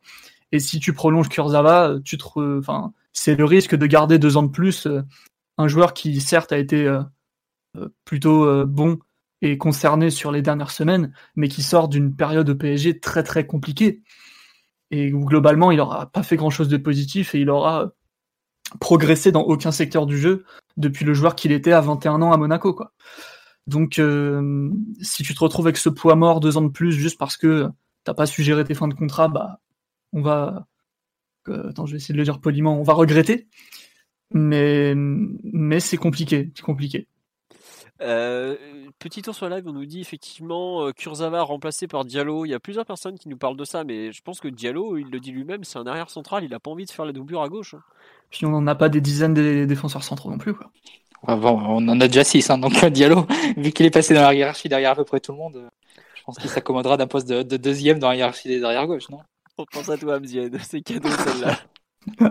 J'espère qu'il aura coupé le podcast avant. Sinon, j'aurai le droit à une remarque demain.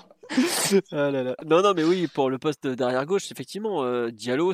Non, c'est vrai que pour, au poste d'arrière gauche, le fait que Diallo soit là, ça permet peut-être de lâcher Kurzawa, euh, entre guillemets, sans avoir besoin d'une recrue immédiate. quoi. C'est plus entre Diallo et Baker, tu peux un peu. bon, c'est clair que tu vas pas gagner avec des champions avec ça à ce poste-là, mais bon, tu, ça te permet en fait de, voir un peu venir, parce qu'on oublie le Mitch le magnifique. J'avais oublié ce brave Baker. qui a que signé pour 4 ou 5 ans. mais Ah lui, il n'y a, pas, a pas encore la question de la fin de contrat pour lui. non, mais c'est vrai que euh, il y, y, avait euh, jusqu'à l'été dernier, on avait Zagre qui techniquement était complètement euh, prévu. Le meilleur de l'effectif, oui, derrière Neymar, ah, tu peux le dire.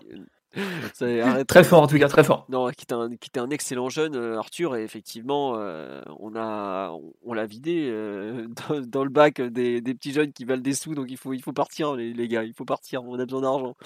Mais bon, ouais, en gros, aujourd'hui, on se retrouve avec bah, on a un titulaire qui est Bernat, qui d'ailleurs lui aussi est plus qu'à un an de la fin de son contrat. Parce que si Bernat refuse de prolonger, je ne serais pas surpris pour le coup qu'il soit vendu l'été prochain, lui. Et là, ça te change encore plus de choses, parce que tu dois acheter deux joueurs, et c'est encore plus compliqué, par exemple. Il y a le poste derrière gauche, c'est en chantier. Euh, il est en chantier depuis que Maxwell est parti à la retraite globalement. Mais bon, là on avait un peu fixé avec Bernat, mais c'est pas si évident que ça parce que euh, Bernat n'a signé que trois ans. Quoi. Mais bon. Euh, moi, je rejoins un peu Simon sur l'aspect, c'est compliqué d'en perdre deux en fait. Bon, Meunier, je pense qu'il faut faire une croix parce que bah, il va probablement signer à Dortmund, il sera très bien là-bas et bon, malheureusement, même si j'aurais plutôt préféré prolonger Meunier que Kurzawa, c'est vraiment le fait d'en perdre deux d'un bah, coup qui me qui me gêne. Te force pas à prolonger un des deux. Hein. ouais, mais au bout d'un moment, tu sais que bah déjà Enfin, faut pas croire qu'on va signer. Faut prendre euh, notre, faut prendre notre perte, hein, Philo. Hein. C'est bon, on accepte de les lâcher, mais tu veux pas te, tu vas pas les, te les encombrer encore trois ans chacun, parce que bon, ils accepteront pas de signer un an ou deux comme a proposé, proposé Simon. Hein. C'est évidemment Meunier, il va signer, je sais pas trop, quatre ans à Dortmund. Je vois pas pourquoi il accepterait un an ou deux à, Paris à la place. Euh, non, il faut accepter. Tant pis, c'est le résultat d'une gestion qui a pas été bonne. Avec Kurzawa, ça a quand même failli, euh, failli se, se régler l'été dernier. Bon, là, ça dépendait pas vraiment de nous. Hein. C'est la Juve qui a fait, qui a, qui a fait machine arrière. Voilà, bah, tant pis, on perd les deux à zéro. C'est clair que cet été, il faudra trouver des solutions. Tu pourras pas faire euh, Ricardo Pereira et Alex Telles comme, comme on entend partout, le rêve des supporters parisiens, parce que c'est 50 millions pour l'un, peut-être 30 pour d'autres. Euh, non, c'est clair que tu pourras pas mettre ça sur des latéraux. Faudra être, faudra être assez malin. Puis il y en a un qui a le aussi. Pereira, il a le genou en vrac aujourd'hui. Faut, faut quand même le dire. Il, est oui, aussi, aussi. Donc, euh, c'est compliqué de transférer un joueur blessé au passage. Enfin, vas-y. Je non, mais non, mais voilà, c'est juste, euh, voilà, c'est des, des, cas compliqués. C'est clair que ça sera, il faudra, faudra, faudra chercher les bonnes affaires et être assez malin dans le recrutement. Mais tu peux pas prolonger, prolonger les deux qui sont, quoi qu'on en pense, en échec sportif. Hein. Kurzawa, je pense que c'est pas la peine de revenir sur son parcours au PSG. On en était à, à trouver. Euh, remarquable des performances qui étaient juste correctes euh, de sa part ces, ces, derniers, ces dernières semaines, ces derniers matchs. Et Meunier, euh, je pense que depuis euh, sur les trois dernières saisons, ça a quand même été une, une chute libre assez, assez constante de sa part. Et bon, certains engloberont sa première saison. Sans dire que c'était le latéral parfait, je pense qu'il avait fait des, des, bonnes choses quand même. Mais quand je disais certains, je, dis, je parlais de, de Simon. Mais non, il avait fait des choses correctes sa première saison sans être un latéral exceptionnel. Mais depuis trois ans, globalement, euh, c'est de, pire en pire que, c'est de pire en pire. Elle est loin à l'époque du café belge. Hein. Ah oui, c'est clair que là, on n'est plus, euh, on est plus sur le jeu. Avec le joueur qui mettait des lucarnes face au Real Madrid, euh, notre, notre trophée préféré. Notre trophée préféré qui était l'International Champions Cup. Mais, donc voilà, il faut tourner la page, mettre un peu de sang frais dans notre défense. On a suffisamment dit cette saison que, que les latéraux étaient un point faible incroyable, qu'on n'avait pas de jeu extérieur, que on avait des joueurs sur lesquels tu pouvais pas t'appuyer pour dédoubler, pour centrer, pour euh, même pour construire le jeu de derrière. Enfin, quel que soit quel que soit l'aspect que tu choisisses d'un jeu d'un latéral, on n'avait pas ces joueurs-là à part Bernat. Donc euh, non, il faut il faut tourner la page et essayer de de renifler les bonnes affaires et trouver une bonne pioche. C'est clair, au moins sur l'un des deux postes. Après, c'est vrai que chez les jeunes, on a à gauche, on a vraiment personne puisque bah, Zagre, on l'a vendu. Euh, chez les 2002, je sais même plus qui joue à gauche. L'Arkèche, c'est un 2003 de mémoire, il est plutôt bon, mais voilà, c'est tout jeune, c'est pas apte. À droite, on aura Pembele qui va commencer à pousser un peu, mais pareil, il, aura 18 ans euh, bientôt, donc euh, c'est un peu jeune.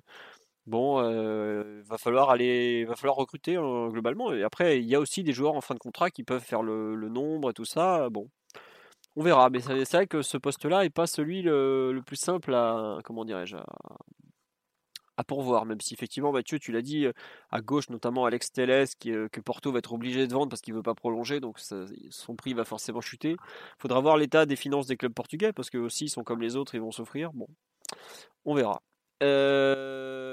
Ah oui, effectivement, tu veux parler de Marusic, que tu connais un peu, qui est le nom qui revient beaucoup à, droite, qui est le, piston droit de la Lazio, qui joue donc, dans un système 3-5-2, la Lazio, de mémoire, c'est ça? Oui, ça fait depuis, depuis de nombreuses saisons qu'il joue toujours dans le même système avec Inzaghi. Donc Marusic, il a perdu entre guillemets sa place de titulaire par une blessure cette saison, et c'est Lazzari qui l'a, remplacé, qui avait été transféré, qui a, qui a pris sa place. Bon, il est revenu, il a marqué un but. Mais pour moi, c'est un joueur qui est techniquement qui, qui est trop limité pour, pour jouer au PSG. C'est un joueur qui veut pas dribbler, qui va, qui avoir une qualité de centre assez, assez, assez moyenne. C'est un joueur qui se base plus sur le physique que sur la technique, on va dire. Sur ah, les courses, sur, euh, ouais, plus sur la résistance, etc. Il n'a pas le même profil de, que Meunier dans le sens où bah, il, est, il est moins grand, il est, euh, il a, un, il a un, gabarit, on va dire, un peu moins baroque pour un, pour un latéral. Donc, on, va dire qu'il est plus, euh, plus adapté, on va dire, à ce poste. Et moins sujet aussi euh, au trou d'air que peut avoir Meunier, qui est, un, qui est un ancien attaquant. Mais sur le plan offensif, non, c'est pas un joueur qui me convainc énormément. Enfin, après, ça dépend, ça dépend vraiment aussi du, du type de latéral que tu cherches. Hein. Si, si tu veux un latéral créatif ou pas, si tu veux, euh, si tu décides de, de réorienter un peu ton attaque avec plus de jeux, plus de jeux sur les côtés, si tu veux des joueurs qui vont dédoubler, centrer, etc.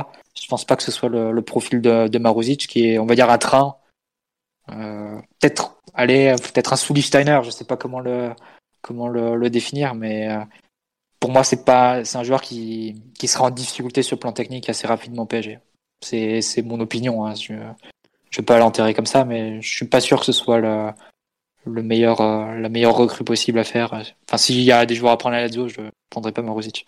Est-ce que tu peux nous décrire ce qu'est un gabarit baroque, s'il te plaît Parce que... non, mais pour Meunier, il fait, il fait 1m90, il a, il a la capacité d'un, d'un hippopotame. il se fait... Enfin, vous vous rappelez, je sais pas si vous vous rappelez du match face à Nantes ou Emery, euh, la deuxième saison où il se fait complètement avoir en vivacité par Léo Dubois. Il se fait complètement torturer sur son côté gauche par, euh, par, euh, par Léo Dubois qui jouait, qui jouait en faux pied donc. Meunier, on sait qu'il a, il a de grosses difficultés face au gabarit un peu vif et qui, euh, qui le force à se retourner et euh, voilà, il n'a pas le, il a pas le coup de ah, ça a l'air très baroque ça. Ah non, je, je t'avoue que le gabarit baroque, je regrette pas de faire des podcasts. Euh, si vous comptiez ouvrir le compte Marousic France, surtout. non mais après Marousic, tu peux très bien. non, mais après Maruzic, je peux très bien l'imaginer en paquet cadeau avec, avec Milinkovic Savic. si c'est le prix à payer pour, pour satisfaire Kezman et pour lui, et pour lui le pardonner de notre, notre traitement à son encontre il y a, il y a quelques années. Bon. Peut-être que peut-être qu'on aura les deux pour le prix d'un. D'accord. C'est le Michel Baker serbe, quoi, en gros. Nous, nous notons. Marozic, c'est un bouquet de fleurs, pas plus. le Michel Baker serbe, c'est superbe, ça fait rêver. Euh, bon, on voulait rajouter quelque chose sur le cas des latéraux ou on passe au... à la suite? Je sais plus ce que c'est la suite avec ces Je crois qu'il faut enchaîner là. Bon, on va passer au cas de Tanguy Kwasi et Adil Aouchiche, qui sont donc nos deux jeunes espoirs de la génération 2002, les deux, les deux plus gros espoirs de la génération 2002 qu'on peut encore signer professionnel, puisque chez les 2002, on a déjà euh, Arnaud Kalimwendo qui est pro, Timothée Pembele qui est pro, euh, Case Ruiz de mémoire il est pro aussi, puisqu'il avait signé pro en arrivant de Barcelone. Et j'ai un doute sur Tijani Chabrol, je sais plus si c'est en 2002 ou en 2003, je crois que c'est en 2002 Chabrol. Bon bref. L'ami Kwasi est fortement convoité par le club de Leipzig. Certains annoncent qu'il a, qu'il a même déjà signé là-bas. Bon, dur, dur à dire de façon certaine, à part euh, peut-être quelques intéressés qui savent euh, ce qu'il en est. Aujourd'hui, on va faire comme s'il n'avait pas encore signé là-bas. Euh, pareil, nombreux clubs qui le veulent. Lui, euh, il n'est pas annoncé dans un club en particulier, mais bon, il y a quand même. Euh, enfin, ça a été un des meilleurs joueurs de la Coupe du Monde du 17. Kwasi, bah, vous l'avez vu depuis quelques mois, euh, on a quand même affaire à un potentiel énorme. Je suis pas du genre, mais franchement, il est énorme comme potentiel, il n'y a rien d'autre à dire. Et eux, ils sont pas en fin de contrat professionnel, donc ils sont en fin de contrat aspirant. Donc soit ils signent pro, soit ils, signeront pro ailleurs et on aura donc euh, ils auront complètement disparu euh, du PSG. On gagnera, euh, on aura droit aux traditionnelles indemnités de formation. Autant dire qu'on va récupérer allez, 300 000 euros pour un, 400 000 pour l'autre ou ce genre de cacahuètes. Donc ça. Bon voilà quoi, ça paye même pas le, chômage partiel de Neymar pendant deux jours.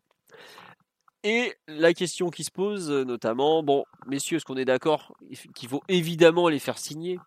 Je ne donne même pas la parole à Omar parce que la DTN a déjà prévu le, dépliant.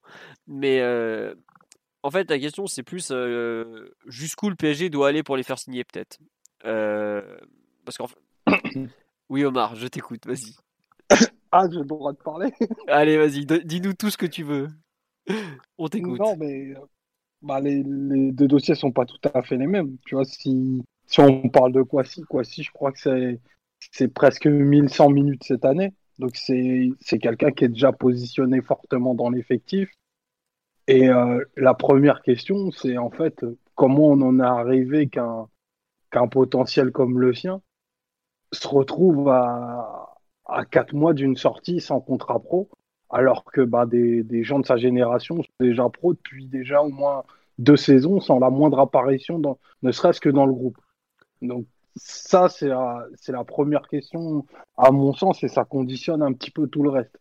Parce que, en partant de cet état de, principe-là, bah, tu te dis que dans la tête de Kwasi, envisager de signer pro PSG en début de saison dernière, c'était quelque chose de, bah, de quasiment mort. Parce qu'à mon avis, il n'avait pas, la, il pas les propositions du PSG sur la table et qu'en fait, il a gagné, il a gagné ce droit-là au travers ce qu'il a fait dans le groupe pro. Et là, pour le coup, faut donner du crédit à, bah, au staff de Tourelle, déjà qui a détecté que c'était un gamin très en avance et qui avait les, les, capacités de rien que s'entraîner avec les pros, ce qui n'est pas rien euh, quand on est un joueur de 2002. Et puis après, il se l'est gagné au travers de ce qu'il a fait pendant les, les mille et quelques minutes euh, pendant lesquelles il a euh, joué. J'ai vérifié 905 minutes avec l'équipe première, 1100 c'est avec en comptant aussi les matchs de Youth League. Ok, ouais, bah voilà. Mais 905 bah, minutes, ça nous met pratiquement au niveau de Ander Herrera qui en a joué 993 et qui est quand même international espagnol débarqué de Manchester United. Quoi. On a fait autant que ça quand même, Herrera? Euh, c'est encore autre chose. Bah, Check euh, your facts. Hein. La différence, la différence, c'est que Herrera, il, a joué au mois d'août. Euh, Kwasi, il commence sa carrière en professionnel le 1er décembre à Montpellier, où il joue 65 minutes.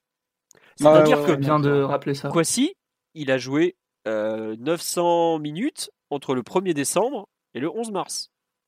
Donc c'est-à-dire qu'en fait, euh, il a joué l'équivalent de 10 matchs complets en 3 euh, mois et quelques.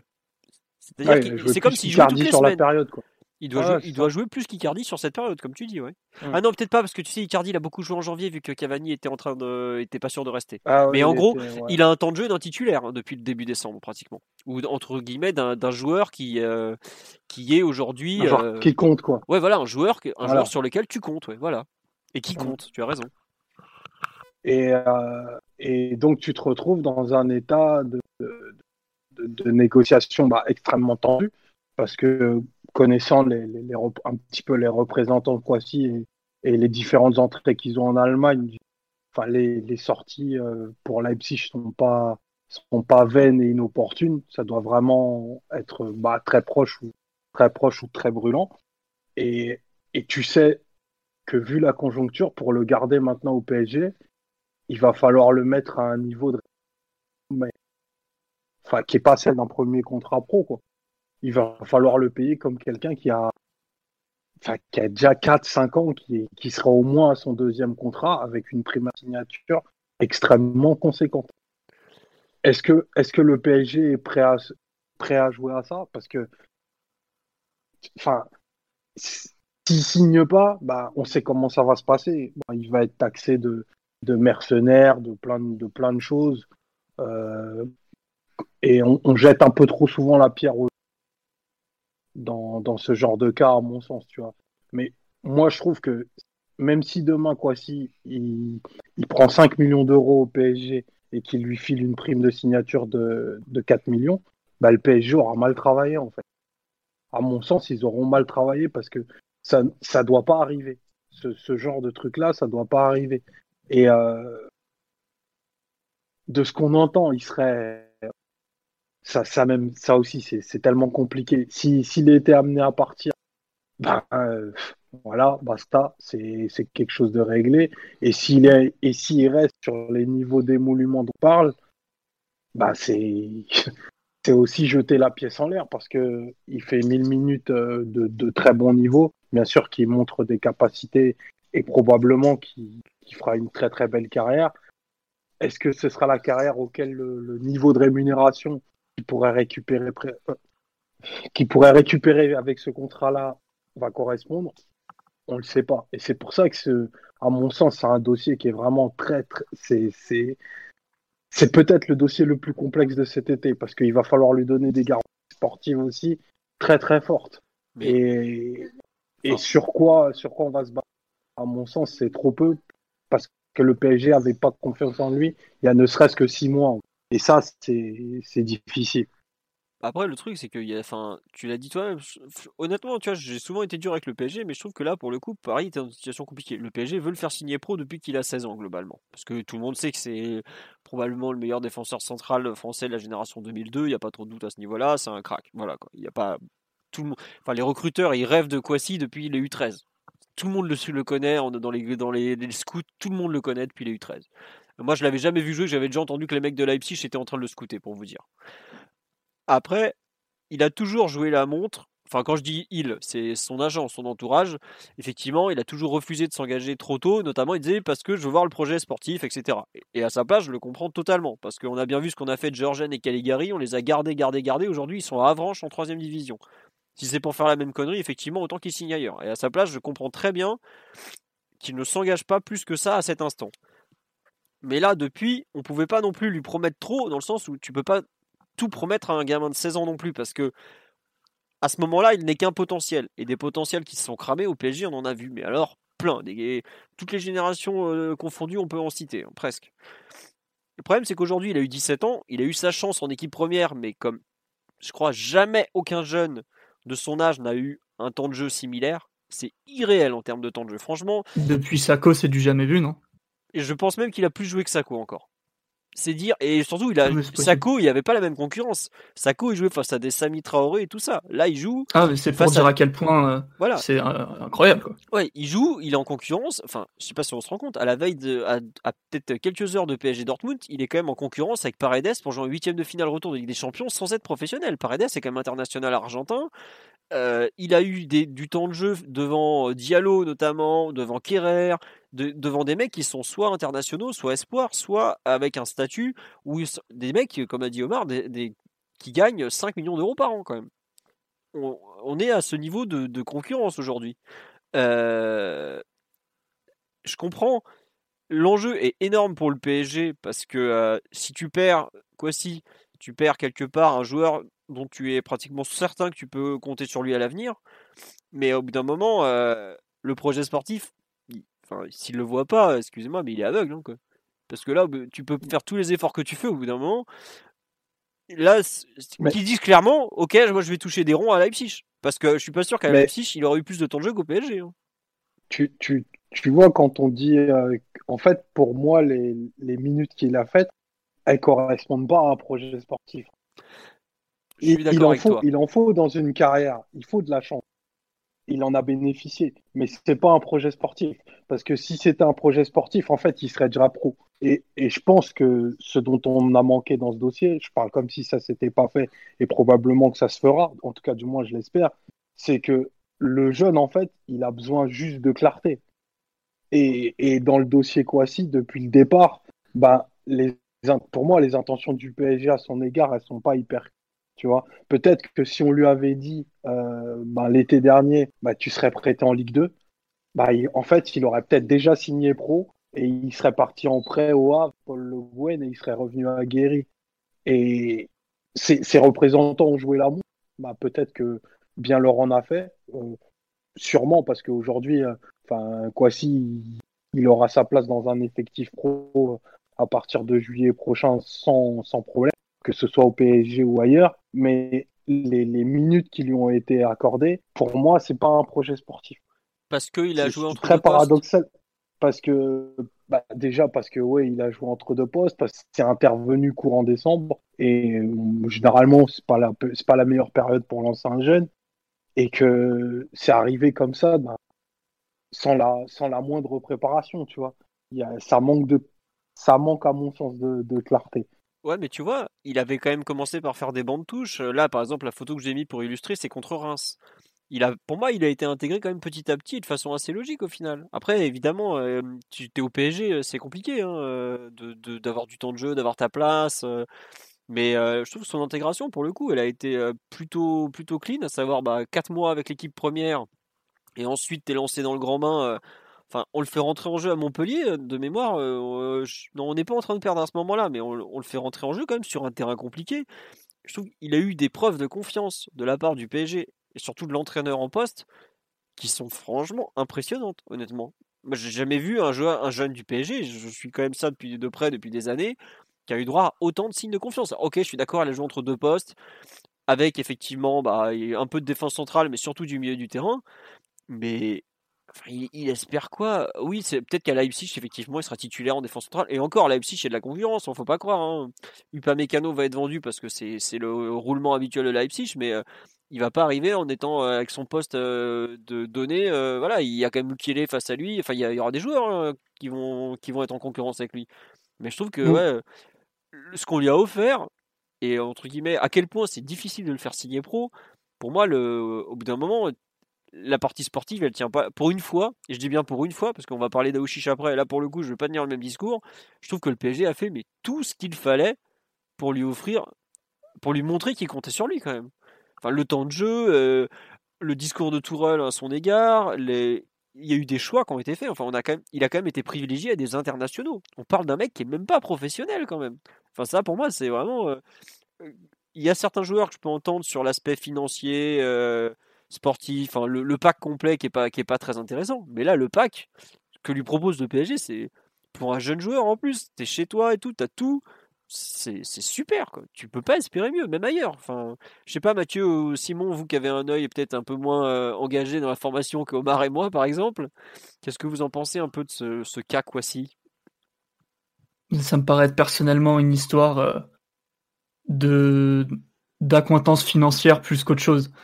Euh, il me semble que, que Kwasi, euh, son entourage, euh, son agent, tout ça, s'entendent plutôt bien en général avec Leipzig, le Red Bull et, tout, ce côté-là de l'industrie.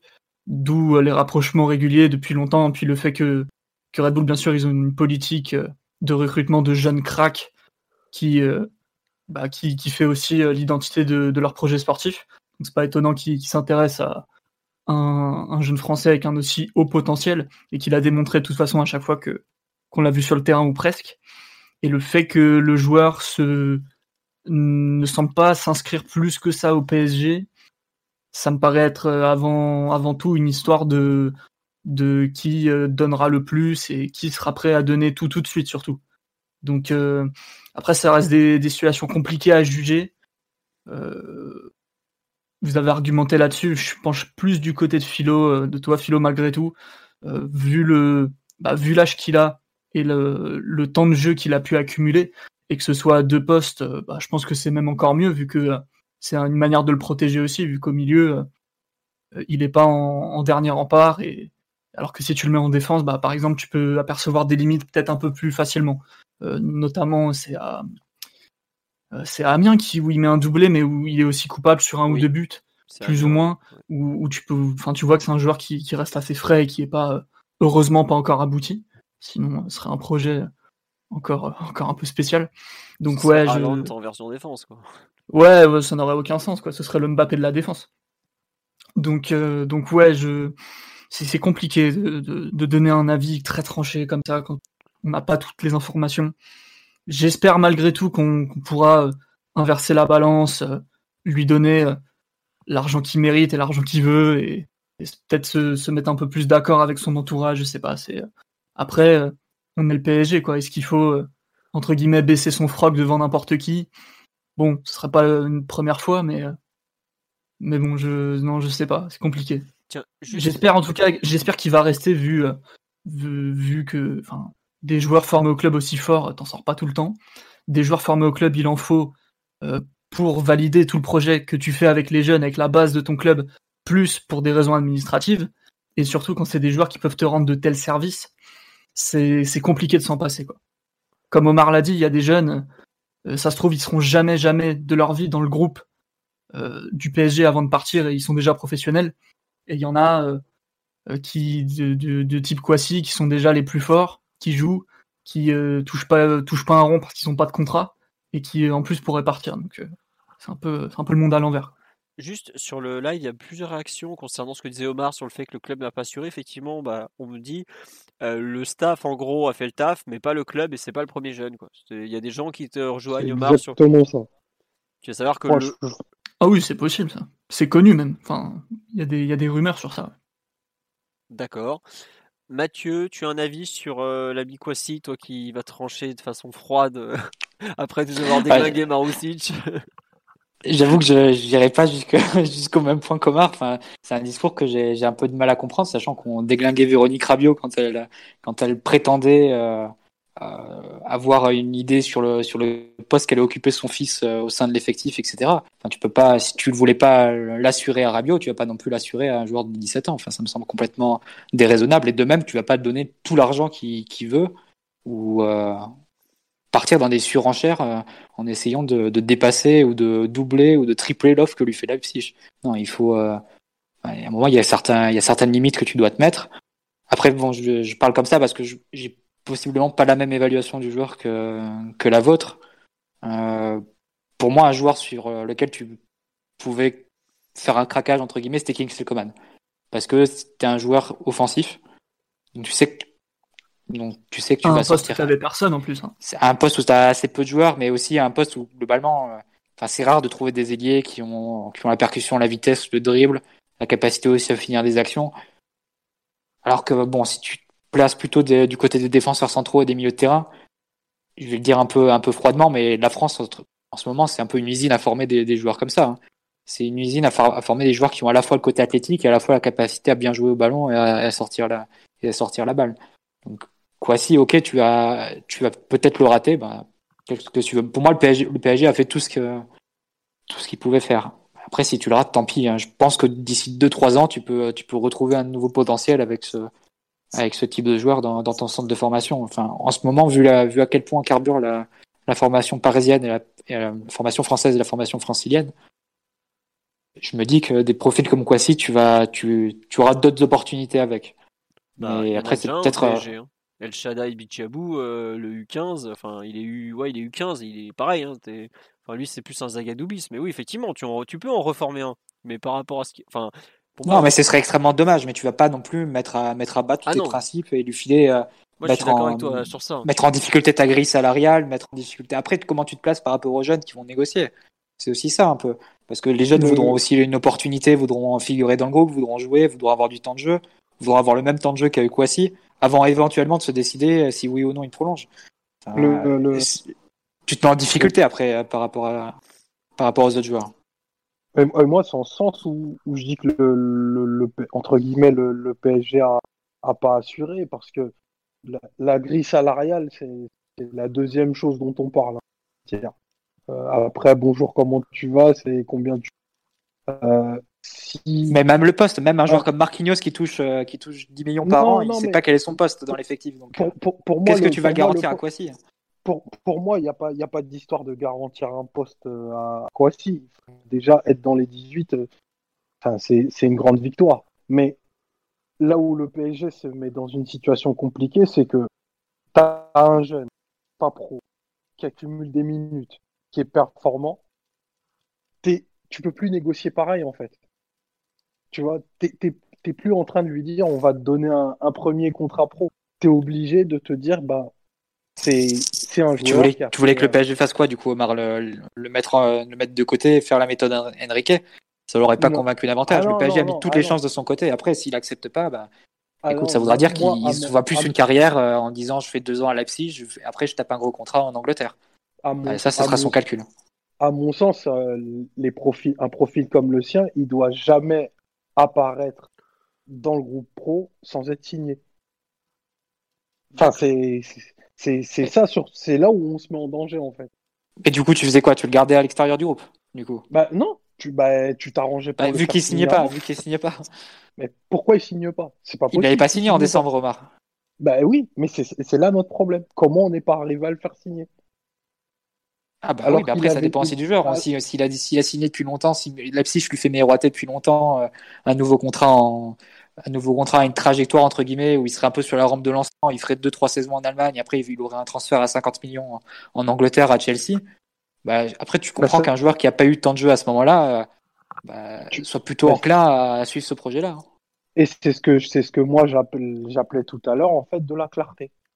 Bah, si Leipzig a fait euh, ce que tu viens de dire là, Mathieu, c'est-à-dire lui dire bon bah voilà, tu vas prendre euh, la succession du Pamecano euh, pendant au moins trois ans, euh, tu sais que sur les trois ans, tu vas peut-être faire entre 80 et 100 matchs et qu'après, tu as une clause de sortie, ben là, quelqu'un qui est pas pro, c'est logique qu'il prenne cette, euh, cette décision. Et ça, tu comprends bien que le PSG peut pas faire ça. Oui, c'est infaisable. De toute, façon, de, de, toute façon, je pense pas que qu'un jeune qui signe pro dans ce PSG aspire à cette trajectoire-là parce que déjà apparaître dans cet effectif, c'est déjà une sacrée performance. Mais enfin, des deux côtés, en fait, ce sera s'il signe à des conditions, euh, des conditions euh, très élevées, pour moi, le club aura pas fait ce qu'il faut.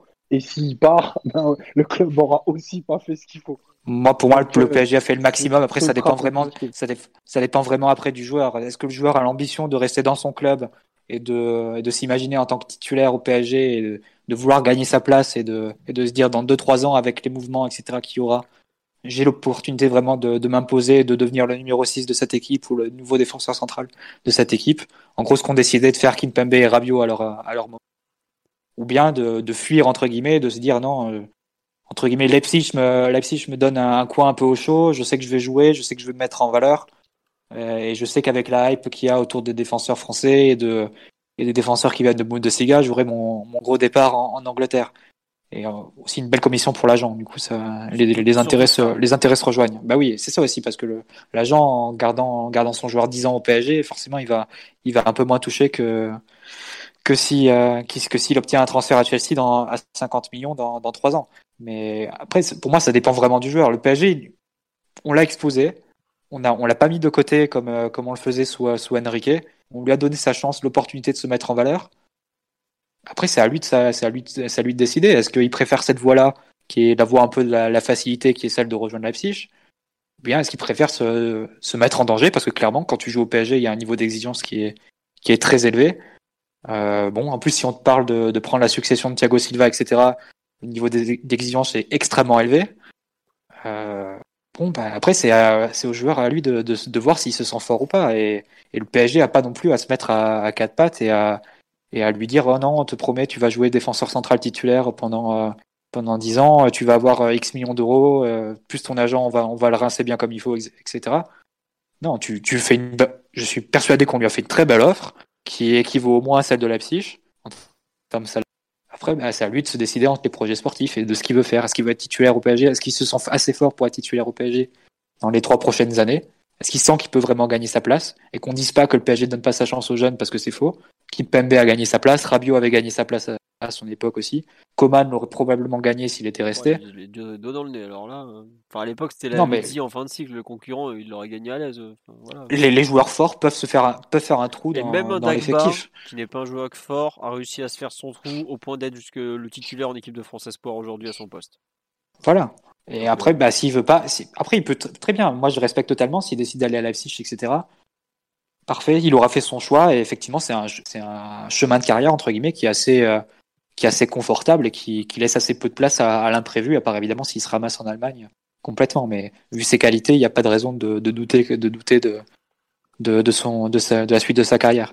Mais pour moi, le PSG a fait ce qu'il fallait et maintenant bah, c'est place au joueur et place à son agent. Hein. Ouais, ou alors euh, place au joueur et puis qu'il change d'agent, c'est encore mieux. ça serait parfait même puis qu'il le laisse, qu'il le laisse à Leipzig toute la vie s'il veut, mais qu'il nous laisse tranquille. Aujourd'hui, pour moi, euh, c'est une question. Enfin, ouais, Mathieu a tout résumé, mais je trouve que. Enfin, quand ton agent, euh, t'as toujours pas réussi à te faire boucler un deal au PSG alors que les conditions sportives et financières sont réunies, bah, demande-toi quel est l'intérêt de l'agent et pourquoi et quel est ton intérêt à toi. Et pense peut-être à te séparer de la, la personne en question. Parce qu'aujourd'hui, euh, l'intérêt de Kossi, pour moi, il est de signer au PSG. Il n'aura pas un club européen de ce standing qui lui offrira des conditions pareilles. Alors que bizarrement, euh, ouais, effectivement, euh, pour l'agent, il touchera forcément moins s'il signe pro à Paris. Ça, c'est sûr. Mais bon, faut voir aussi, peut-être se poser la bonne question concernant le, représentant en question. Voilà. Est-ce que vous voulez rajouter quelque chose sur Kwasi ou on passe à, à l'ami Adil, qui est l'autre joueur de 2002 qui est en train de négocier un contrat avec le, club parisien? On enchaîne, on enchaîne. Allez, on enchaîne, on est parti. Adil Aouchiche, donc milieu offensif, relayeur, attaquant de soutien parfois, international et sport français, génération 2002 également, qui a été le, donc un des meilleurs joueurs de la Coupe du Monde 2002 en octobre dernier, octobre-novembre. Il a fini, je crois, ballon d'argent de la compétition, si je ne me trompe pas. Euh, qui veut se lancer sur son cas, qui est un peu un joueur euh, bah, très très demandé lui aussi, euh, un peu moins envoyé dans un club en particulier que les autres, qui veut se lancer, Simon Omar, sur, sur notre jeune Adil? Ouais, je veux bien. bah, Aouchiche, bah, n'y a pas besoin de, remettre en cause son talent, hein, c'est un, des jeunes les plus prometteurs du centre de cette génération, si ce n'est le plus fort. Euh, il va rencontrer un problème qui est différent de celui de Kwasi, c'est-à-dire que Kwasi, euh, là où tu as besoin de lui à court terme et que les problèmes sont plus euh, au niveau des négociations et tout ça, au niveau sportif, c'est beaucoup moins clair sur ce que tu veux faire du joueur, sur ce que tu peux lui proposer tout simplement. Parce qu'au PSG, on sait où va l'argent, l'argent il va dans les attaquants, il va dans les talents offensifs. C'est un talent offensif, mais est-ce qu'il peut aujourd'hui ou dans un ou d'ici même deux ans prétendre pouvoir concurrencer les joueurs que tu as actuellement, c'est-à-dire les, les, Di Maria, les, Neymar, tous ces, joueurs qui sont très créatifs, c'est pas sûr. Du coup, c'est un peu compliqué parce que forcément, tu veux garder tes talents. Quelle place, quel projet tu peux leur proposer, quelle importance tu peux leur donner. C'est un peu compliqué à, définir tout ça. En plus, c'est un joueur qui me paraît un peu moins fini, un peu moins prêt pour le haut niveau que, que Kwasi, qui, dès qu'il était entré dans l'équipe, ça crevait les yeux, qui, qui pouvait accumuler des minutes sans aucun souci. Alors que, que quand il joue, il peut être euh, très bon, mais un peu irrégulier. En plus, euh, euh, on ne sait même pas tout à fait quel est son meilleur poste encore, vu qu'il sait faire beaucoup de choses. Il peut créer, il peut, il peut jouer un petit peu plus bas, il peut être très décisif aussi. C'est un joueur qui, il a le sens qui en équipe de France notamment, a le sens du but, fait beaucoup de passes décisives, donc qui de ce point de vue-là est un joueur assez moderne quand même. Ah non, c'est pour le coup, on nous demande sur live, c'est un... est-ce que c'est pas un 10 En fait, c'est un jeu, voilà, c'est un joueur moderne, un joueur offensif, hein. polyvalent, qui a notamment qui a une vraie capacité à passer, à trouver des angles et tout ça, mais qui, a pour le coup euh, devant les buts, il rigole pas. Enfin, le mec a quand même mis 9 buts en Euro U17. C'est pas rien de mettre 9 buts en un Euro U17. Hein. Non, c'est pas tout le monde qui fait ça. Ah, c'est même pas grand monde qui fait ça en général. ouais, ouais. Voilà. Euh, oui, Simon, excuse-moi, continue. Non, du coup, euh, j'avais à peu près à peu près tout dit. C'est que c'est un, vrai talent que tu as et, et qu'il faudrait pouvoir développer, voir faire ce que je peux faire avec lui. Est-ce que tu auras le temps de, de, le faire patienter entre guillemets parce que ça va être compliqué pour lui de s'imposer avec la concurrence offensive qu'il a, sans qu'il soit tenté d'aller chercher du temps de jeu ailleurs, de, de, vu le nombre de clubs qui lui tournent autour, ça peut être aussi compliqué de voir si pareil tu lui proposes du temps de jeu en Allemagne, tu lui proposes du temps de jeu dans un autre club un petit peu plus modeste, mais là où il aura euh, beaucoup beaucoup d'importance qui lui sera donnée à court terme.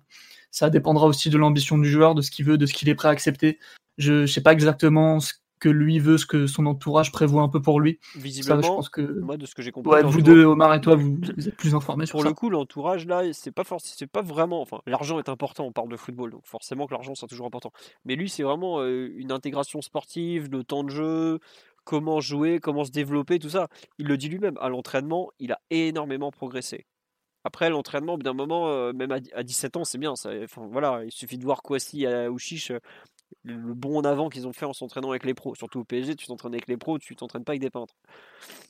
Mais euh, ils attendent de voir un peu que le PSG leur propose quelque chose de vraiment de concret euh, en termes de développement individuel. Euh, c'est sûr. Et le problème qu'on rencontre, c'est que du coup, le temps de jeu c'est important, l'argent c'est important. Il y a des clubs qui peuvent leur donner les deux, quoi. surtout dans le cas d'Aouchiche où, où c'est un peu compliqué à l'heure actuelle de définir quelle place tu peux lui donner dans, dans l'équipe. Quoi. D'ailleurs, de mémoire, euh, Tourelle, on avait parlé, il le mettait comme un des joueurs, un milieu axial, vraiment. Donc bon, est-ce que ça sera son poste?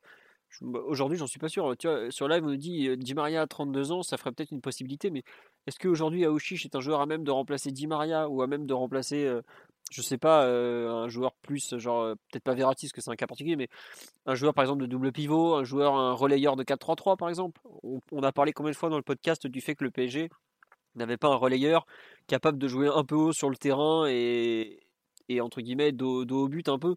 Euh, je pourrait être ce joueur par exemple, mais il peut aussi bien être ce 9,5 qu'on avait vu à Metz en début de saison où il avait joué 55 minutes. C'est vraiment un joueur dont le poste est, est encore à définir et effectivement, je comprends que pour le coup, c'est ses parents qui gèrent euh, sa carrière, entre autres, enfin qui surveillent un peu tout ça, qui encadrent de près, euh, veillent à ce que euh, ça soit un, joueur, enfin à ce que le projet sportif qui est proposé colle au joueur qu'il doit devenir par rapport aux qualités qu'il a naturellement déjà. Mathieu ou Omar, justement, sur le cas Ouchiche, qu'est-ce que vous en pensez à cet instant? Bon, aucun des deux visiblement.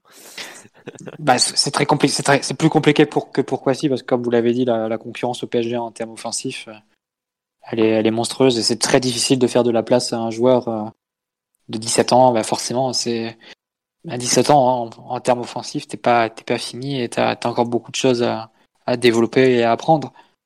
C'est d'un point de vue peut-être euh, logique et rationnel, son intérêt c'est peut-être de prolonger et ensuite d'être prêté, mais le problème aussi c'est que si tu le prêtes en, championnat de France, c'est c'est pas comme pour un Iconé par exemple. Il y a, moins de places qui sont faites pour des joueurs créatifs et un peu frêles comme ça au milieu de terrain en Ligue 1 que par rapport à des à des ailiers. Donc c'est ça qui est un peu euh, qui serait un peu limitant pour lui et qui serait pas forcément très valorisant de, de suivre cette même trajectoire d'une prolongation et ensuite d'un prêt dans un dans un club intermédiaire. Donc c'est ça, tout ça rend, l'affaire un peu, un peu délicate. Si j'étais à sa place, honnêtement, je sais pas trop euh, quelle direction, euh, quelle direction j'adopterais. Bon, à 17 ans, tu as encore un peu le temps. Tu peux, tu peux refaire une saison comme ça, euh, un peu en, addition et en surplus du, groupe et de temps en temps faire quelques, quelques apparitions au gré des coupes.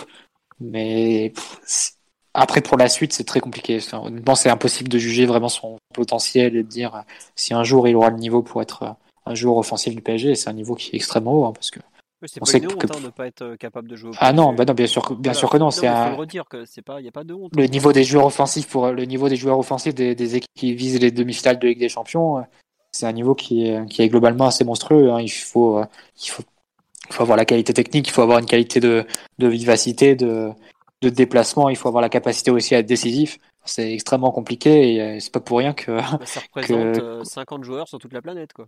Non, mais c'est surtout avec des prix qui sont monstrueux et des, et des transferts à chaque fois, des joueurs sur lesquels les clubs se battent. On va voir à quel, point il y aura la, course pour Sancho cet été, mais concrètement, c'est un peu ça, c'est un peu ça pour, euh, pour les clubs.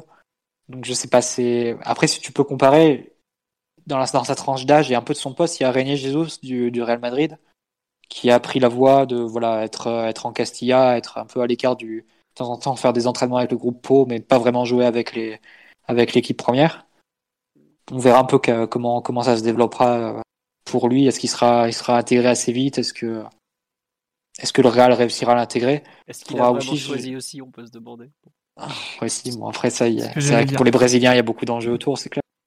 Mais bah, il a, en gros, René Regis, comme tu dis, là, qui est un, Brésilien, un milieu offensif qui est extraordinaire, honnêtement, il a un talent fou, mais le mec, il a été proposé à toute l'Europe alors qu'il avait 16 ans. Quoi. Je sais pas, son, ses agents et son, sa famille ils ont fait le tour de l'Europe pour savoir qui allait proposer le plus. Quoi. Enfin, c'est là, bah, alors qu'il est même pas encore prêt à jouer en Europe. C'est un joueur qui oui, voilà. jeune, très, qui est pas fini physiquement. Après, il a, il a, un talent extraordinaire. Ah, ouais. ah oui, oui mais bon, franchement, c'est un sacré joueur. Mais, pour revenir à, à, à pardon, euh, ce serait quoi ces alternatives actuellement? Est-ce qu'on a une idée du, type de club qu'il convoite en ce moment? Est-ce que c'est des clubs, euh, des gros clubs qui, qui le feraient un peu en réserve ou ce genre de, ce genre de trajectoire ou c'est des clubs plus intermédiaires? Je le vois plus, par exemple, un club comme Lille, tout tenter de le faire signer, par exemple. Lille, ah, Lille, clairement, ça, rentre, ça rentrerait dans leur projet. Voilà, tu vois, un club comme Lille, euh, à mon avis, Dortmund doit jamais doit, pas être violent parce que c'est typiquement les profils qu'ils aiment. Euh, comme ça, euh, limite. Bah, ils, ont misé, ils ont misé sur Aina déjà, mais après, sur, sur, sur, Lille, pour le PSG, ce serait peut-être plus intéressant du coup de, de le prolonger et de, et de, le prêter deux ans à Lille. Mais Lille veut pas le prêter parce qu'eux, ils veulent faire une bascule financière. C'est sûr. C'est sûr. moi, pour, moi, le mieux qu'on puisse faire avec Lille, bon, le problème du premier contrat qui dure que trois ans, on va, on va l'avoir.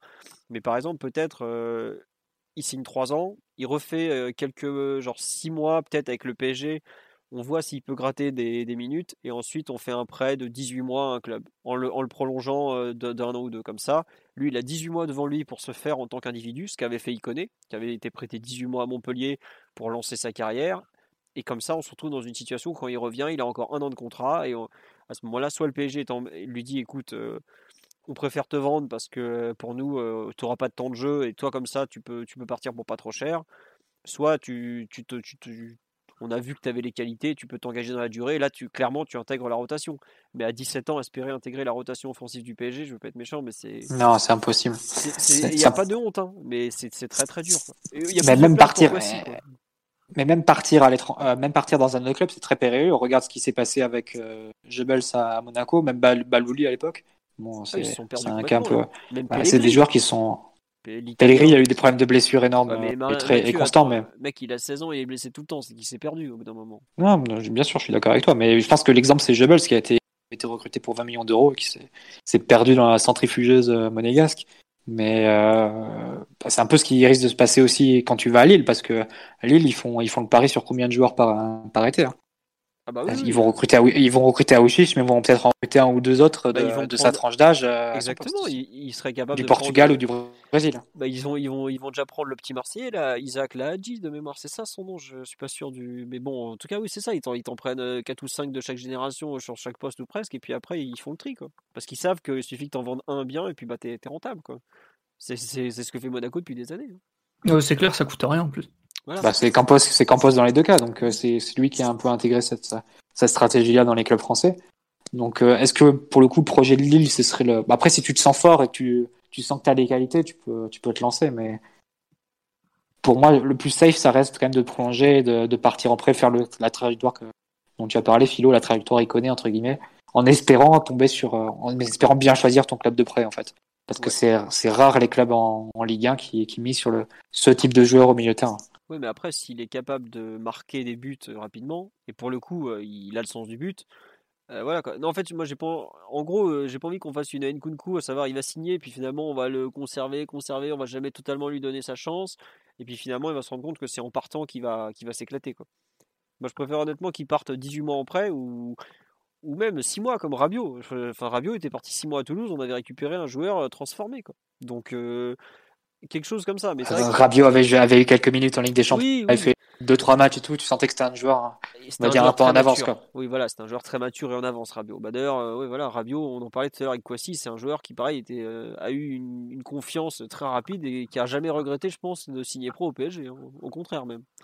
Donc voilà. Omar, tu as un avis sur ce, le cas où Chiche euh, et toutes les qualités de ce bon Adil?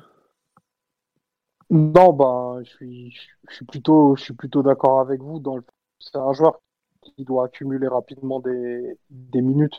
Enfin, c'est lui pour le coup, c'est un talent qui avait été aussi vu assez rapidement et qui a toujours été très en avance et assez précoce. Et je pense que pour mon, pour le, il a un stade où il est venu le temps. De...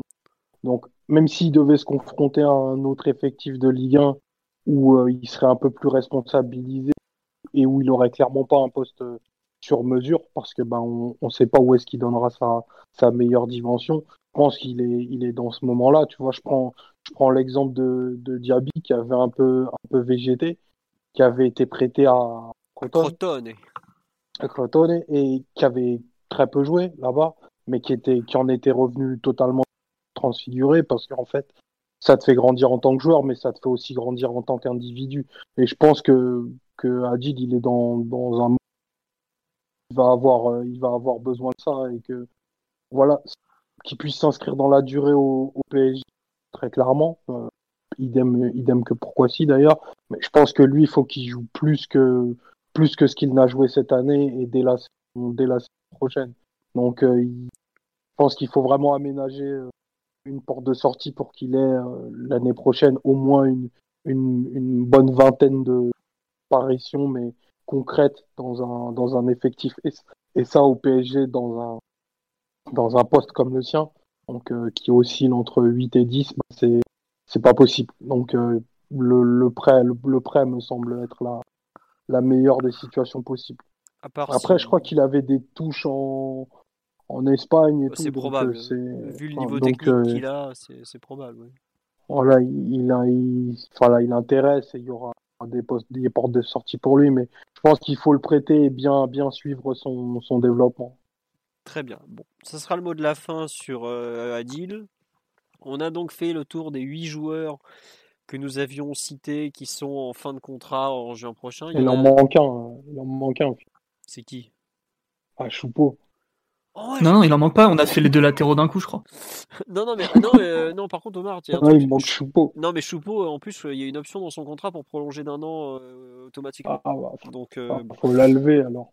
Ah, mais complètement pour le, le, le, lever de l'option d'assiette champion moting. Ça donne. Ah, ça donne. Non, mais franchement, le type, il en a je rigole pas, la hein. tête. Et moi aussi, je rigole pas. Choupeau, mais un an de plus direct s'il arrive, s'il accepte ce rôle. Bon après, il faut encore que tout rôle reste. mais quel rôle, mais quel rôle, Philo? Il avait plus de rôle à la fin. le rôle de jouer comme Van Basten quand tu lui en donnes l'opportunité déjà. Mais il était même plus dans le groupe, il faisait, il s'était même pas déplacé à Dortmund. Mais ça donne, Mathieu, tu comprends pas. Ça donne, Mathieu. Arrête, arrête ta comptabilité froide là. Laisse l'émotion te gagner un peu. Tu, tu veux, tu vas, tu vas Camerounais avec. Choupeau, c'est un peu, c'est un peu tout, tu vois. C'est quand tu l'envoies à Pau sur un terrain défoncé qui, qui réinvente le dribble. Alors bon, on peut Mais le truc, c'est qu'il jouait même plus, il jouait même plus les matchs de coupe. C'est ça qui est. On va dire que la, la, la, gestion de groupe de Tourelle, il y a eu des cas qui étaient un peu, un peu, un peu étranges. Qui, on a clairement abusé de sa gentillesse. Hein. Choupeau, il a été blessé aussi ces dernières semaines. ouais, il était blessé. il, il, y a des joueurs qui sont qui ont disparu d'un coup de ses plans euh, presque sans raison. Enfin, je pensais à Diallo aussi, on n'a pas trop parlé. Qui, ah, toi, t'as pris qui Absolument pas. je, je, je, ne confirme pas cette information. Non, mais même Diallo qui est sorti du groupe euh, presque sans prévenir comme ça. Euh, Paredes aussi, euh, je pense au capitaine et, à son agent qui est, qui est présent avec nous ce soir. Mais euh, non, c'est. Enfin, j'ai Moting du coup qui est sorti de la liste UEFA. Bon, on s'y attendait, mais qui carrément a disparu. Enfin, on n'a même plus de preuve de vie hein, de, de Choupo-Moting sur les dernières semaines. Et, euh... il, a, il a envoyé Choupo-Moting, il est séquestré dans la carte de Tourelle. C'était son anniversaire. Mais non, c'était son anniversaire il n'y a pas longtemps. Choupo va bien, vous inquiétez pas. Ah oui, il a du gâteau, j'imagine. Enfin bon, voilà, tu, tu vas pas payer, tu vas pas payer un an de plus pour un joueur qui, qui va s'asseoir à côté de Maxime, à, à, côté de Maxime Saada en tribune euh, le dimanche soir. Euh, c'est bon. On, on, le fait bien avec des joueurs qui gagnent 4 fois plus que Choupo. Hein. C'est vrai. je dis ça, je un, dis un sinistre personnage, Mathieu. Hein. de anti-Choupo. Non, là, là, ça donne pas du tout. Il est, moins, il, est, il est moins regardant quand c'est certains Espagnols de Saragosse. Exactement. ah bah non, bah non, mais moi je suis le premier à dire que Herrera doit résilier. Mais... Oui, mais on est dans un podcast fin de contrat et je vous rappelle qu'il a encore 4 ans et je ne sais pas combien de mois à tirer. Donc euh, on en reparlera. Et quelques conférences de presse à faire. Tout à fait. D'ailleurs, euh, Olivier Véran est très, satisfait de lui comme adjoint au ministère. Vraiment euh, au top. bon, sur ce, on va vous dire qu'on arrête nos bêtises là-dessus. On vous annonce qu'il y aura un podcast particulier. Il aurait dû avoir eu avoir lieu pardon, la semaine dernière, mais j'étais malade, j'ai pas pu le faire. En milieu de semaine, on va faire notre premier podcast historique. On reviendra sur une saison en particulier du PSG. On vous dit juste que c'est pendant l'ère Canal+, vous verrez laquelle c'est. On sera, euh, Mathieu ne sera pas là parce qu'il était trop jeune pour avoir vécu ça. Simon a eu des devoirs de vacances, il a dû rattraper je ne sais combien de matchs. Omar et moi, on est des vieux, on a vu ça en, direct. Mais donc voilà, on vous donne rendez-vous. Je euh, je sais pas encore, ça sera mercredi ou jeudi, mais bref. Toujours est-il qu'il y aura donc un podcast de milieu de semaine pour euh, refaire une saison qui aura été particulière. On n'en dit pas plus. Euh, un grand merci à tous ceux qui ont fait des dons en fait euh, au cours des dernières semaines euh, sur Tipeee, tout ça, ça fait franchement super plaisir parce que bah, vous l'avez vu, l'actualité elle, elle fait pas rêver, mais pour le coup, on tente de faire vivre le site un peu comme on peut. Donc voilà, on fait des podcasts justement parce que on aime toujours autant ça et globalement, c'est un peu notre façon de faire vivre le, site aussi actuellement. On sait plus ce que je voulais vous dire, donc c'est pas très grave. On va juste de mettre des likes sur le live. Ah bon, bah, ça c'est le youtubeur qui parle, moi j'avoue que ça je savais même pas. Euh, on vous remercie de votre fidélité parce que vous êtes encore 150 à nous écouter, à parler de choupo-moting et autres, euh, alors qu'on se coupe tous la parole, mais c'est pas très grave. On vous dit donc, pour les plus fidèles, à mercredi ou jeudi. On fera un podcast lundi prochain, évidemment. De, on parlera encore un peu de l'actualité. Ah non, lundi prochain, podcast très spécial, si je me souviens bien. Non, c'est dans deux semaines. C'est dans deux semaines? Bon, je me suis planté encore. Donc la, semaine prochaine, c'est un podcast normal, en fait. Vous voyez déjà. Et voilà. Euh, bon confinement à tous. Euh, on sait que c'est pas facile, mais on tient bon nous aussi. Donc voilà. Encore merci. À bientôt tout le monde. Ciao, ciao. Ciao. Ciao. Salut. Normally, being a little extra can be a bit much, but when it comes to healthcare, it pays to be extra. And United Healthcare makes it easy with Health Protector Guard fixed indemnity insurance plans. Underwritten by Golden Rule Insurance Company, they supplement your primary plan, helping you manage out of pocket costs without the usual requirements and restrictions like deductibles and enrollment periods. So when it comes to covering your medical bills, you can feel good about being a little extra. Visit uh1.com to find the Health Protector Guard plan for you.